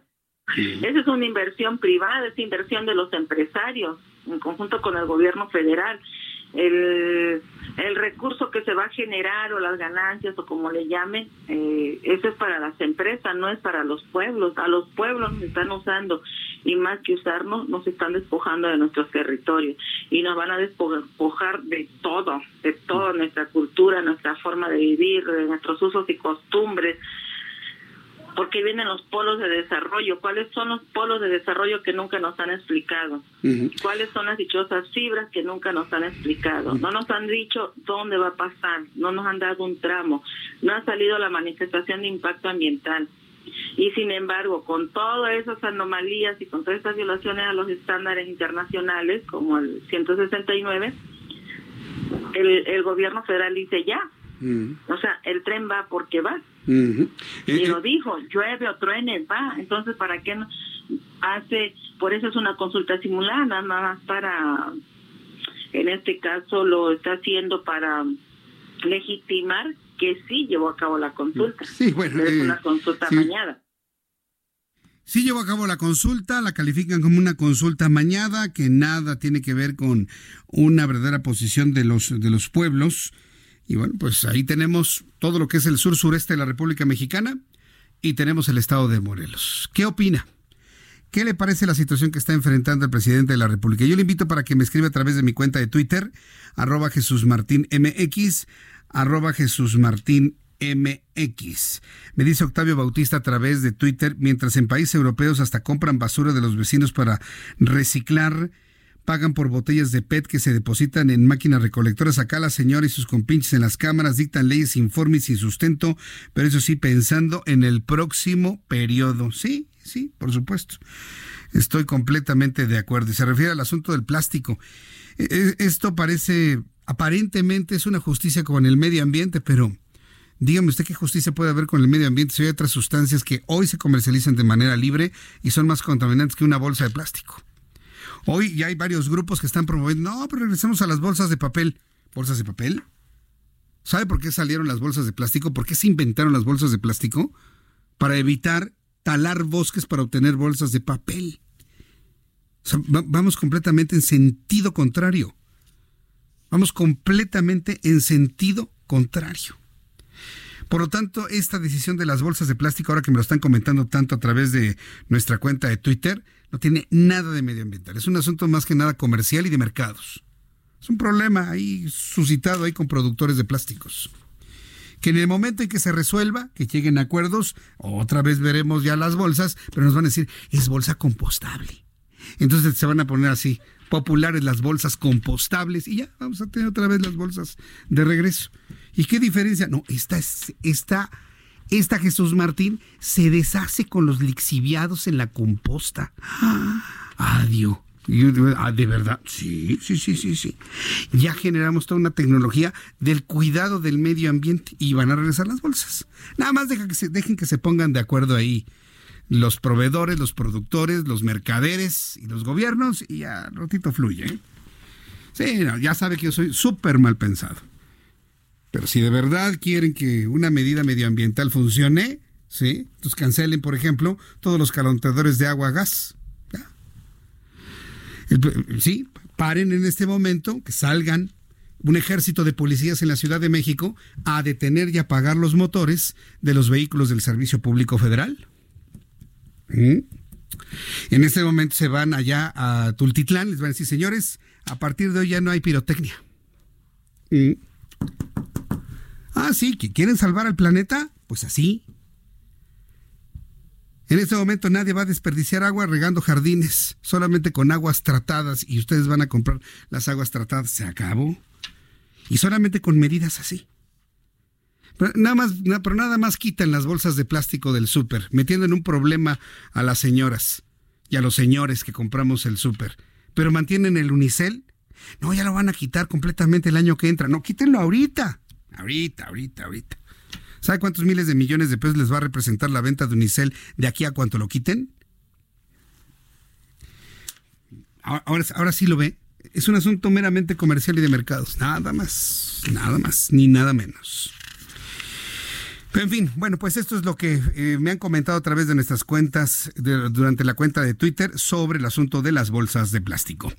Bueno, en otras noticias, Ricardo Monreal, presidente de la Junta de Coordinación Política en el Senado, dio a conocer que representantes de la Cámara Alta del Senado van a participar en la reunión de la Comunidad de Estados Latinoamericanos y Caribeños, CELAC Mediante un mensaje compartido en redes sociales, el coordinador del Movimiento de Regeneración Nacional anunció una reunión con el, con el secretario de Relaciones Exteriores, Marcelo Ebrard. No es canciller, ¿eh? quiero decirles, porque los cancilleres tienen otras atribuciones. Marcelo Ebrard es un secretario de Estado, es un secretario de Relaciones Exteriores, quien hizo la invitación a representantes del Senado para este evento, el cual será presidido por el presidente de la República este miércoles en la Ciudad de México. A todo esto, ¿qué es la CELAC? Bueno, pues la CELAC es la Comunidad de Estados Latinoamericanos y Caribeños. Es un mecanismo de diálogo que, ocupa, que eh, agrupa perdón, a 33 países de América Latina. Y también hay considerados países que están en el Caribe con el objetivo de avanzar en un proceso de integración política, económica y social. En este encuentro participan jefes de Estado, ministros de Relaciones Exteriores y coordinadores nacionales. Desde su lanzamiento en diciembre de 2011, la CELAC, que es la Comunidad de Estados Latinoamericanos y Caribeños, ha ayudado a profundizar el diálogo entre todos los países participantes en temas prioritarios como el desarrollo social, la educación, el desarme nuclear, la agricultura, la familia, finanzas, energía, cultura y también el medio ambiente. Medio ambiente, seguramente van a hablar de bolsas de plástico también, sí, está bien. Insisto, yo creo que defender las bolsas de plástico ultranza, pues tampoco, ¿no? Pero se trata de encontrar una alternativa. Primero, ¿por qué no se fue a un periodo de, de costumbre, a un periodo de acondicionamiento, un periodo de aceptación? Segundo, ¿Por qué no se fue un periodo de disminución de producto? Tercero, un periodo de encarecimiento de producto. Y ya, como cuarto punto, retiro de producto. Ah, no, se fueron hasta el cuarto punto luego, luego. Por eso le digo que tiene un tufo nada grato de que no tiene que ver con el medio ambiente este asunto de las bolsas de plástico. Tengo en la línea telefónica al ingeniero Eduardo Daniel Contreras, él es presidente de la Cámara de Comercio, Servicio y Turismo de Turismo en Pequeño de la Ciudad de México, la Canacope de la Ciudad de México. Hoy muchos padres de familia tuvieron la oportunidad de ayudar a los Reyes Magos que llegaron y se encontraron con una realidad muy distinta a la del año pasado en nuestro país. Ingeniero Contreras, me da mucho gusto saludarlo. Bienvenido. Muy buenas tardes. Buenas tardes, Jesús. Un saludo para ti y todo tu auditorio. ¿Cómo, reporta eh, la Canacope las ventas de fin de año y sobre todo de esta primera semana del, mes de enero?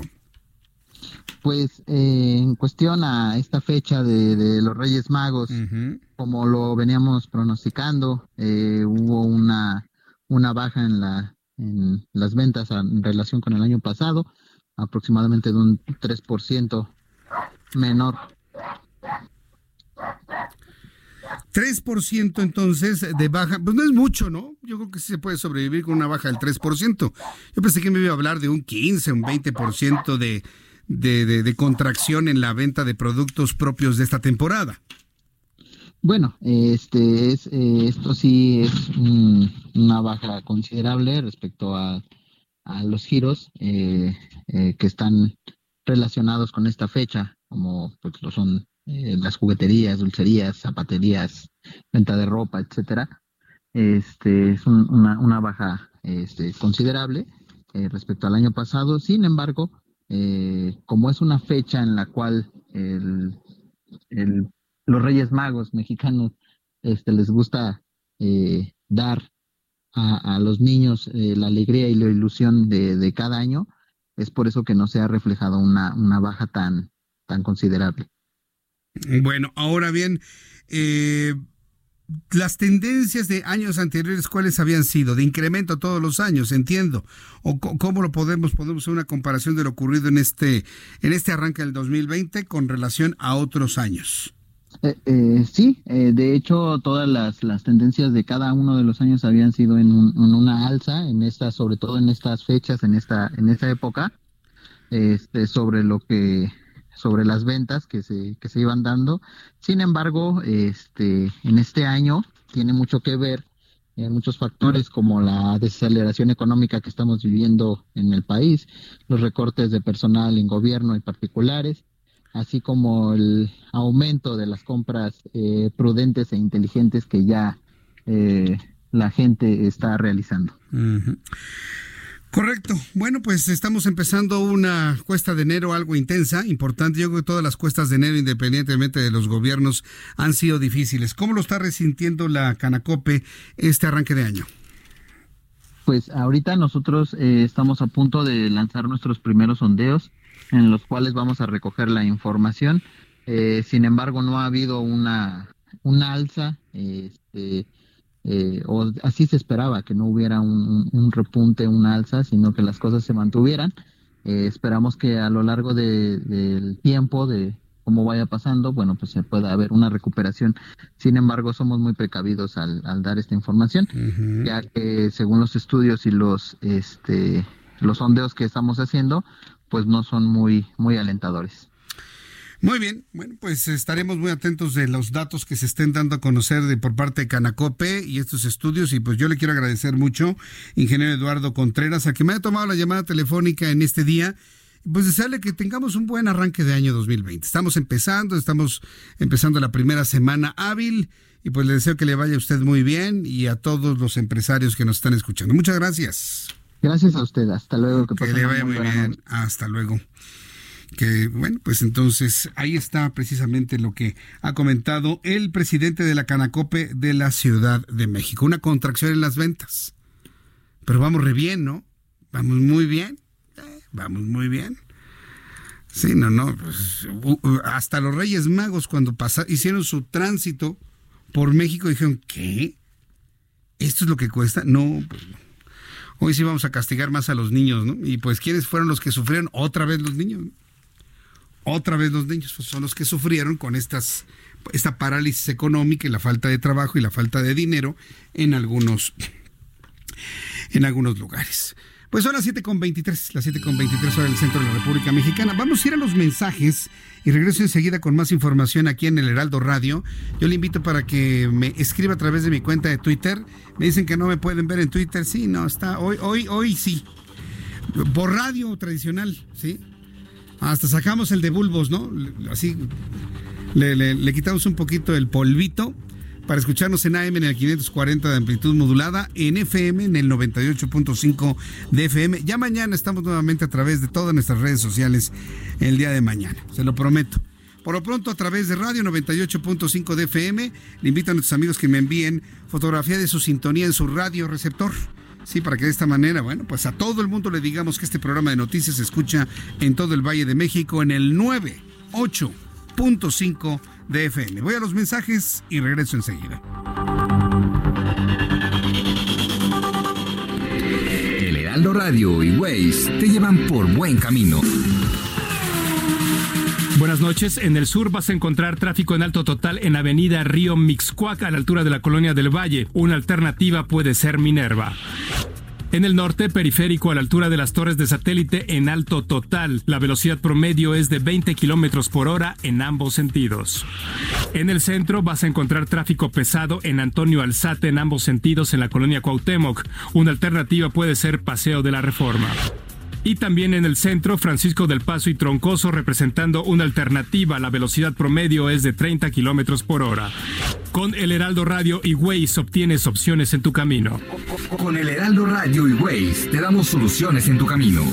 El Heraldo Radio 98.5. Escuchas a Jesús Martín Mendoza con las noticias de la tarde por Heraldo Radio, una estación de Heraldo Media Group. Heraldo Radio, la HCL se comparte, se ve y ahora también se escucha.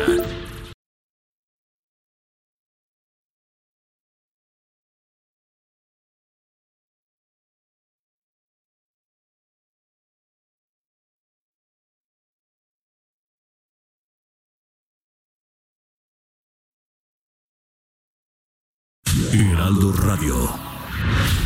Escucha las noticias de la tarde con Jesús Martín Mendoza. Regresamos.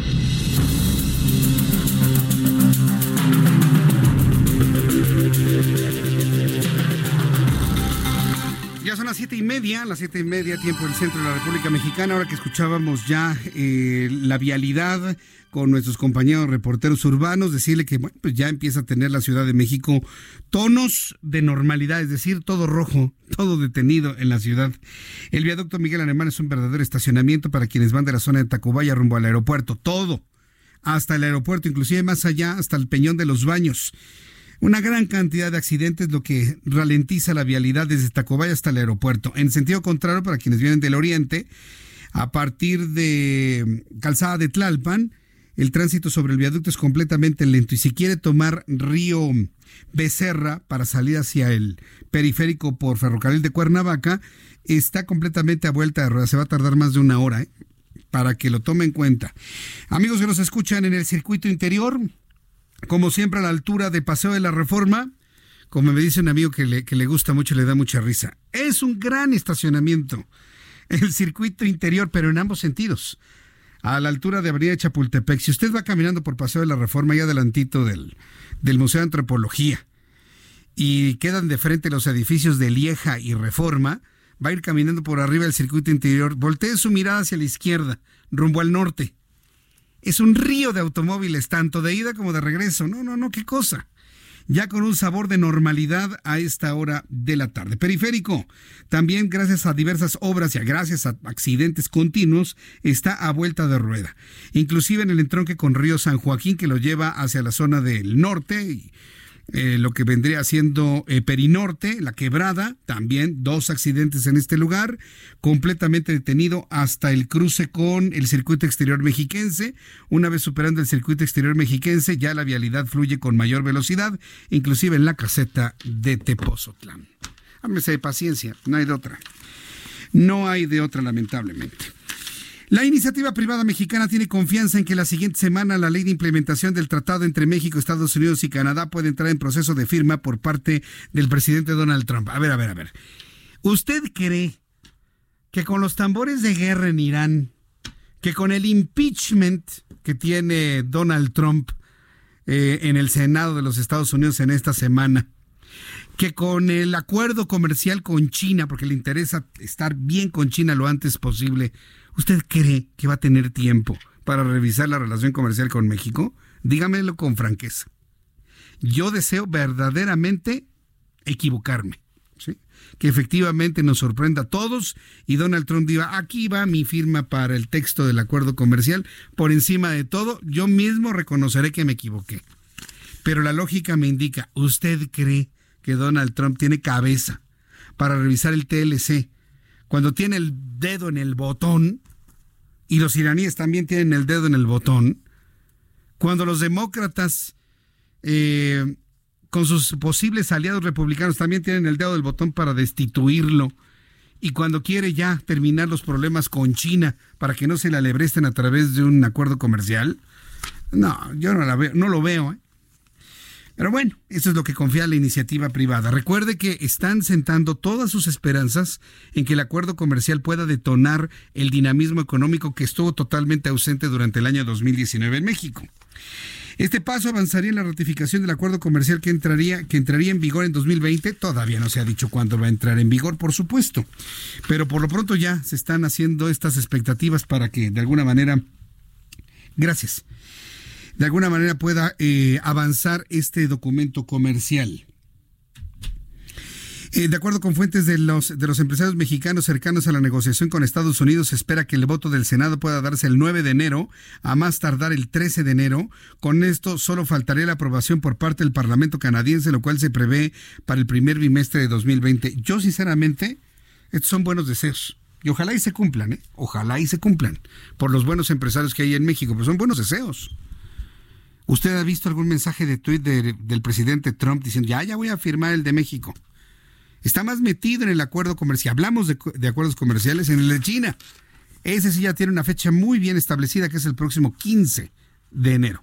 Ese sí ya tiene una fecha muy bien establecida y mientras tanto acá en México ahí le andamos brincando al presidente. Anda, ¿me lo apruebas? Sí, ¿me lo apruebas? Déjenlo, hombre, que fluyan las cosas, déjenlo. No va a fluir en estos días, eso se lo puedo asegurar. Bien, pues tengo en comunicación en estos momentos con el ingeniero Alfonso Hernández, director de Servicios Urbanos de la Alcaldía de Iztapalapa. Ya tomamos comunicación en días anteriores con el director del Sistema de Aguas de la Ciudad de México y el proceso de mantenimiento a diversos pozos en el oriente de la Ciudad de México que mantienen sin suministro de agua Iztapalapa, Gustavo Madero, algunas partes de Venustiano Carranza. Ingeniero Alfonso Hernández, me da mucho gusto saludarlo. Bienvenido, muy buenas eh, tardes. Buenas tardes. Buenas noches, ya. Buenas noches, sí. Gracias por estar con nosotros. Bueno, ¿cómo, han fluido este día sin suministro de agua potable allá en Iztapalapa? ¿Cuántos vecinos de Iztapalapa han atendido con pipas? Coméntenos, ingeniero, por favor. Sí, pues, pues afortunadamente a partir ya de, de hoy ya se empezó a restablecer el servicio. Tenemos, eh, eh, digamos, las zonas que nos divide por la calzada Ermita Iztapalapa, la parte baja, que es la Dirección Territorial de Zaragoza, Hervit Zaragoza. E, esta parte prácticamente ya se restableció en un 90%. Solamente nos, nos faltan las partes más altas de San Sebastián de Colostitla, la parte más alta, el pueblo de, de Santa Marta, la parte alta, la parte de Paraje Zacatepec, solamente las, las partes más altas nos quedó sin agua. Calculamos ya ese porcentaje. La otra parte que es, eh, digamos, la parte de la Sierra Santa Catarina, que es Santiago Cagualtepec, San Miguel Teotongo, Lomas de Zaragoza, Apolocalco, Ampliación Zapata, ahí llevamos aproximadamente un 50% restablecido el primer día. Entonces, seguimos trabajando, ahorita estamos aquí en Apolocalco, estamos recibiendo este, las pipas, se sigue trabajando en los cuadrantes de las zonas que aún no, no este, les toca el tandeo, que esa es la parte más delicada que tenemos, la parte alta de San Miguel Teotongo. Bien, es decir, ¿cuántas familias han sido entonces apoyadas por la falta de agua? No, no eran todas las que se preveían en un principio.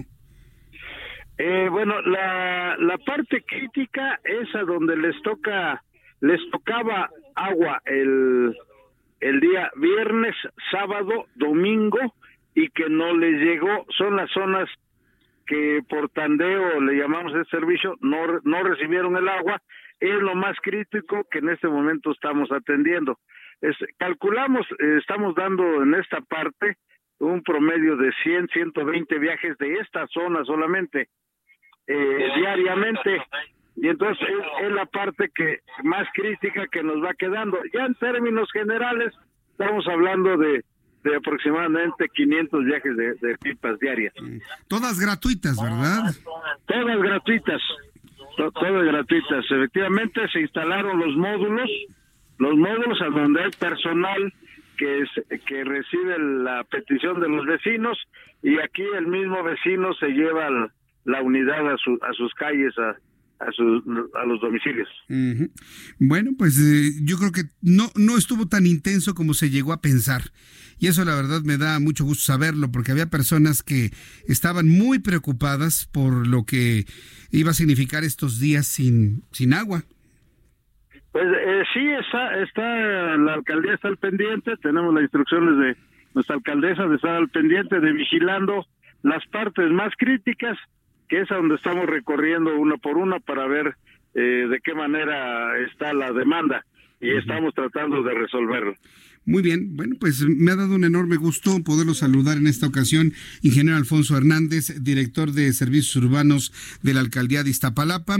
Gracias por estar con nosotros y una vez que ya esté normalizado todo, volveremos a entrar en comunicación con usted. Muchas gracias por su tiempo, ingeniero. Eh, estamos a sus órdenes.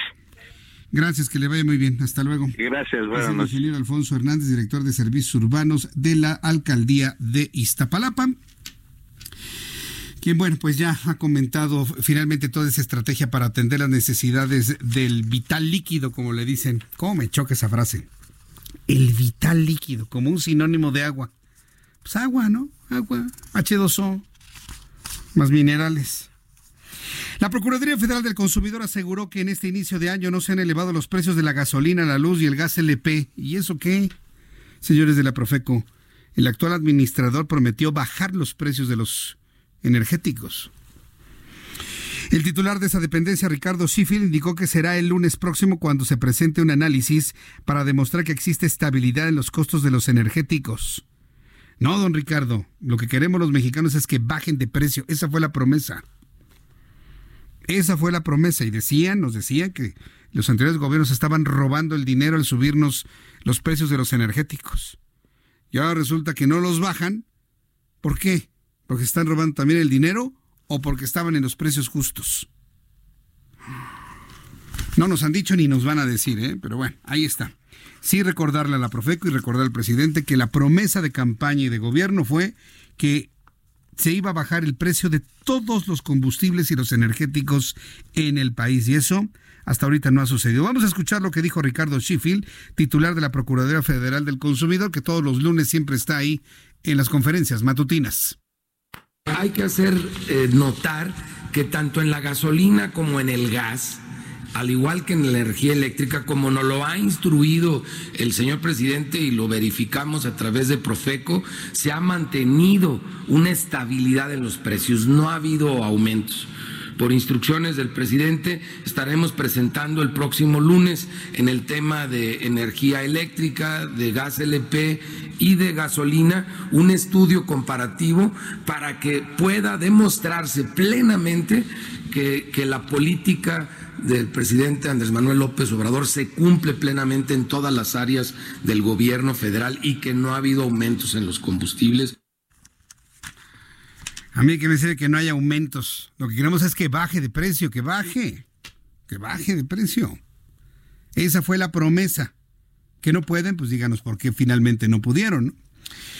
Estoy haciendo una prueba a través de nuestra comunicación, a través de Instagram. Recuerde que en Instagram estoy como Jesús Martín MX, Jesús Martín MX en Instagram. Así que les invito también a tus amigos que tienen Instagram, pues, que nos vean, nos escuchen, me manden un mensaje a través de Instagram, arroba Jesús Martín MX también, así en Instagram, arroba Jesús Martín MX. Y bueno, pues eh, ya una vez que hemos conocido la información, ah, hay personas que me han preguntado, me han dicho que están muy contentas que también nos escuchemos en AM, en amplitud modulada. Sí, estamos ya también en AM, 98.5 de FM. Es el Heraldo Radio, 98.5 de FM, Heraldo Radio, y además el 540 de AM. Es la primera, primera estación de AM. Para quienes tengan sintonizadores eh, análogos de AM, se va usted hasta la orillita, ¿sí? Donde empiezan las frecuencias de AM, antes del 600. Sintoniza la primera estación, es el 540 de AM, ahí está el Heraldo Radio. ¿Por qué estamos en el 540? Porque somos la primera. La primera estación de AM. Somos la primera, somos los primeros. ¿Para qué queremos estar en otras posiciones, no? ¿Ya, me entendiste o no me has entendido, mi querido Orlando? ¿Ya? Bueno, los verdes, ¿no? ¿Para qué queremos estar en otra posición si podemos ser la primera del cuadrante de amplitud modulada y estamos en el centro del dial de frecuencia modulada? ¿Ya veo qué bonito? No, pues si le digo que es, es, es bonito, ¿no? Estar en el centro de la FM y estar en la primera del dial de amplitud modulada, 98.5 y 540 de amplitud modulada. Bien, cuando son las 7.44, las 7.44 horas del centro de la República Mexicana, Rápidamente le comento lo que dijo Alejandro Encinas, quien es el subsecretario de Derechos Humanos, Población y Migración. Dice que Jalisco resultó ser el estado donde más fosas clandestinas se han encontrado. Qué datos, qué, trabajo le tocó a Alejandro Encinas, verdaderamente espantoso. Eh, la rosca de Reyes Gigante regresará hasta el 2021, esto conforme eh, parte de las autoridades locales tras la inaugurar el evento de las mil piñatas en el Zócalo Capitalino. En este año no hubo mega rosca en el Zócalo, pero sí están regalando rosquitas chiquitas, así como de, de porciones individuales. No sé si todavía haya, pero sí se partieron mil piñatas en el Zócalo Capitalino el día de hoy. Alerta amarilla por el frío en la Ciudad de México. Va a ser mucho frío todavía al amanecer de mañana. El pronóstico de temperatura al amanecer no rebasa los 3 grados. Mañana nos vamos a amanecer con 3, 5 grados en la capital de la República para que lo tomen en cuenta. Hay alertamiento para Álvaro Obregón, Coajimalpa, Magdalena Contreras, es decir, toda la zona montañosa del Valle de México al poniente así como delegaciones como Milpalta, Xochimilco y Tlalpan. Recomiendan las autoridades capitalinas de salud y de protección civil tomar eh, abundancia de agua, es decir, hidratarse, no nada más tomar agua, sino también tomar bebidas hidratantes, pero las que tienen eh, autorización eh, de la Secretaría de Salud, ¿sí? porque las otras son refrescos. No, no, hay unas bebidas hidratantes que son consideradas medicamentos y se venden en farmacias esas son las importantes, las buenas. Bien, y también eh, dice el gobierno de la Ciudad de México, la Secretaría de Salud, que se recomienda el consumo abundante de alimentos ricos en vitamina A y C. Vitamina A y C, es decir, verduras y frutas, para estar debidamente fortalecidos con nuestro sistema inmunológico ante la llegada del intenso frío. ¿Cuándo son las 7.46? Ahora sí, nos vamos a toda la información internacional, pero antes, Abraham Arriola nos informa lo que sucedía un día como hoy, 6 de enero, en el mundo.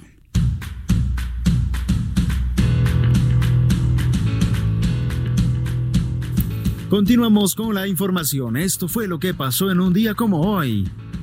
En el mundo. 1494.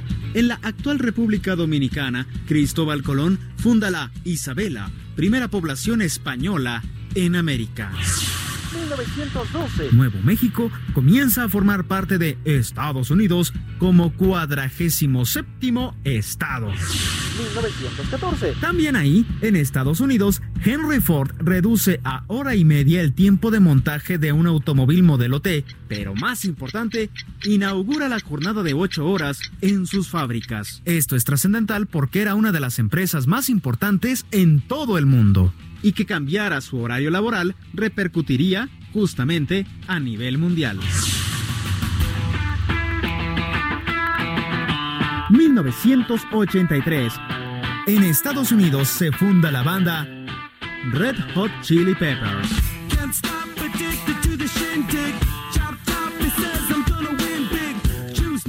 Esto fue lo que pasó en un día como hoy en el mundo.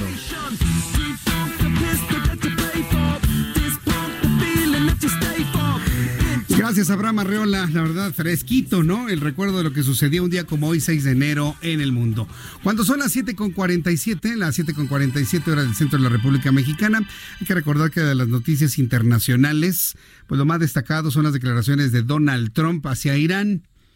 Ahora que Irán ha anunciado que abandona el programa nuclear, ¿sí?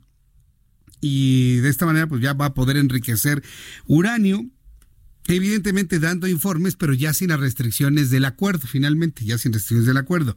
Donald Trump en su cuenta de Twitter había dicho que no, que de ninguna manera Irán iba a tener capacidad nuclear. Pues evidentemente eso ya lo veremos con el tiempo.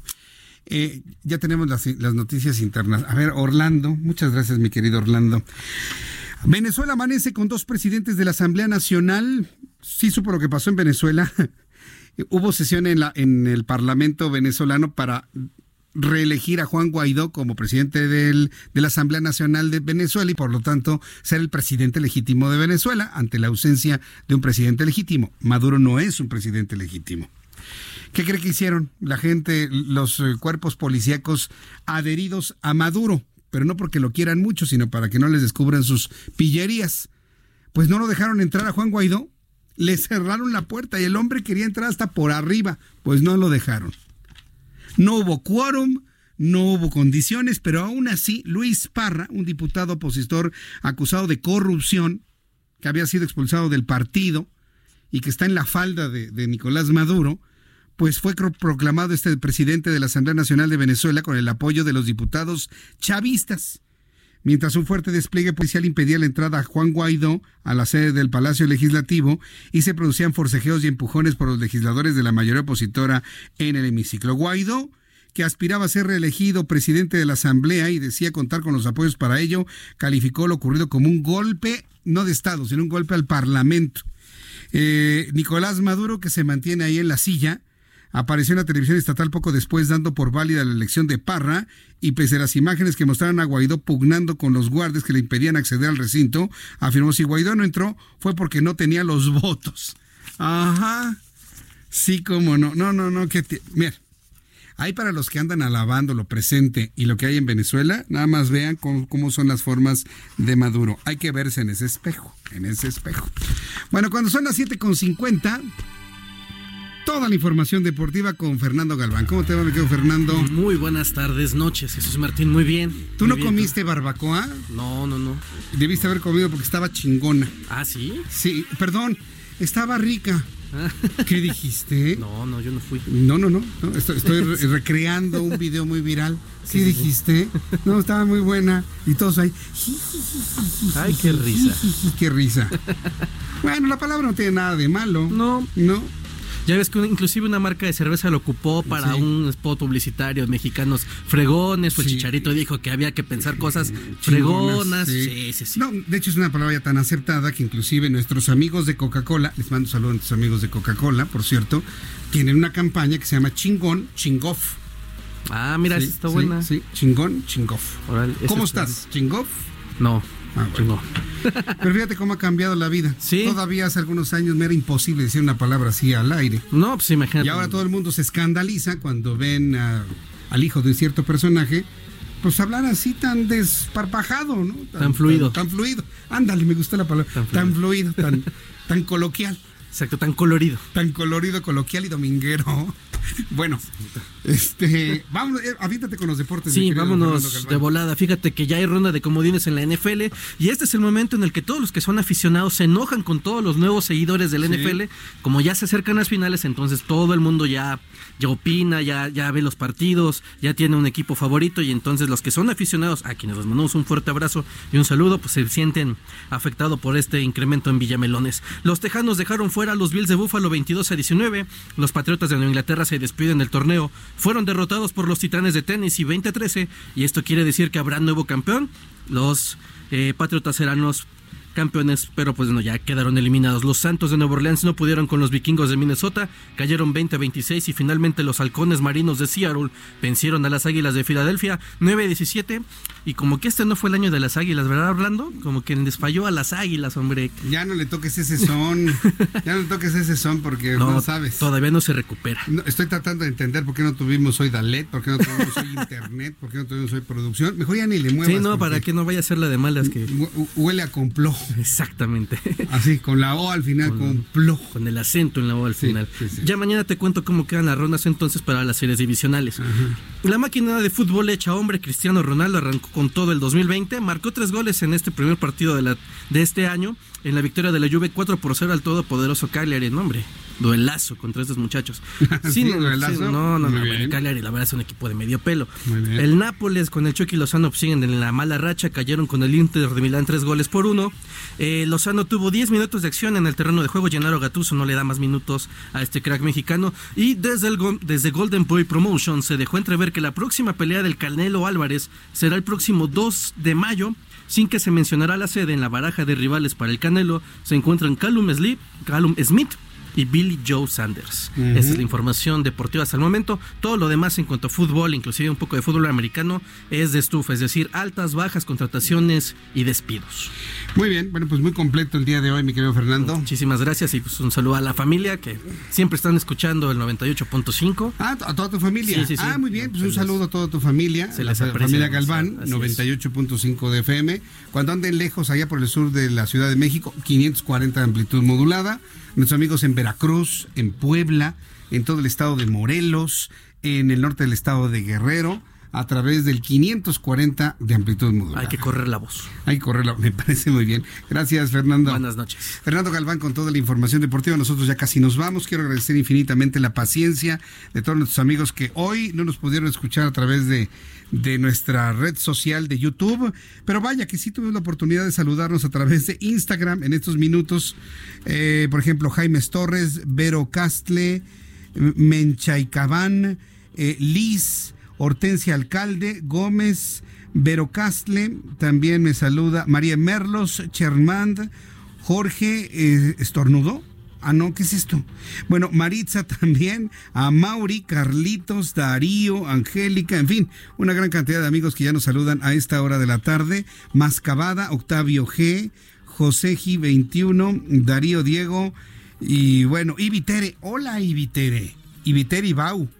Muchos saludos. A ver, te mando un saludo a través de Instagram. Hoy probando Instagram debido a las fallas que tuvimos en las otras plataformas. Pero les recuerdo que mañana nos escucharemos en esta misma hora, 2 de la tarde, Heraldo Televisión, 6 de la tarde, Heraldo Radio. Lo dejo en compañía de Brenda Peña y Manuel Zamacón a continuación. Yo soy Jesús Martín Mendoza por su atención. Muchísimas gracias. Que la pase usted muy bien y hasta mañana. Muy buenas noches.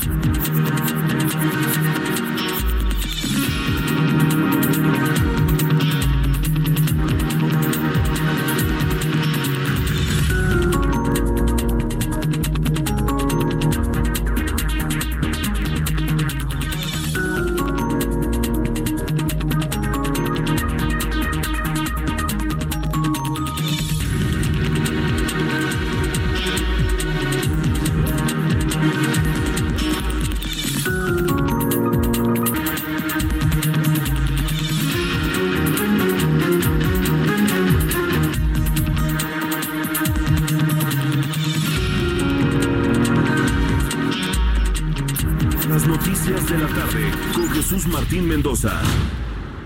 Escucha la H. Heraldo Radio. Hey, it's Paige DeSorbo from Giggly Squad. High quality fashion without the price tag. Say hello to Quince. I'm snagging high-end essentials like cozy cashmere sweaters, sleek leather jackets, fine jewelry, and so much more. With Quince being 50 to 80% less than similar brands. And they partner with factories that prioritize safe, ethical, and responsible manufacturing. I love that. Luxury quality within reach. Go to quince.com slash style to get free shipping and 365 day returns on your next order. Quince.com slash style.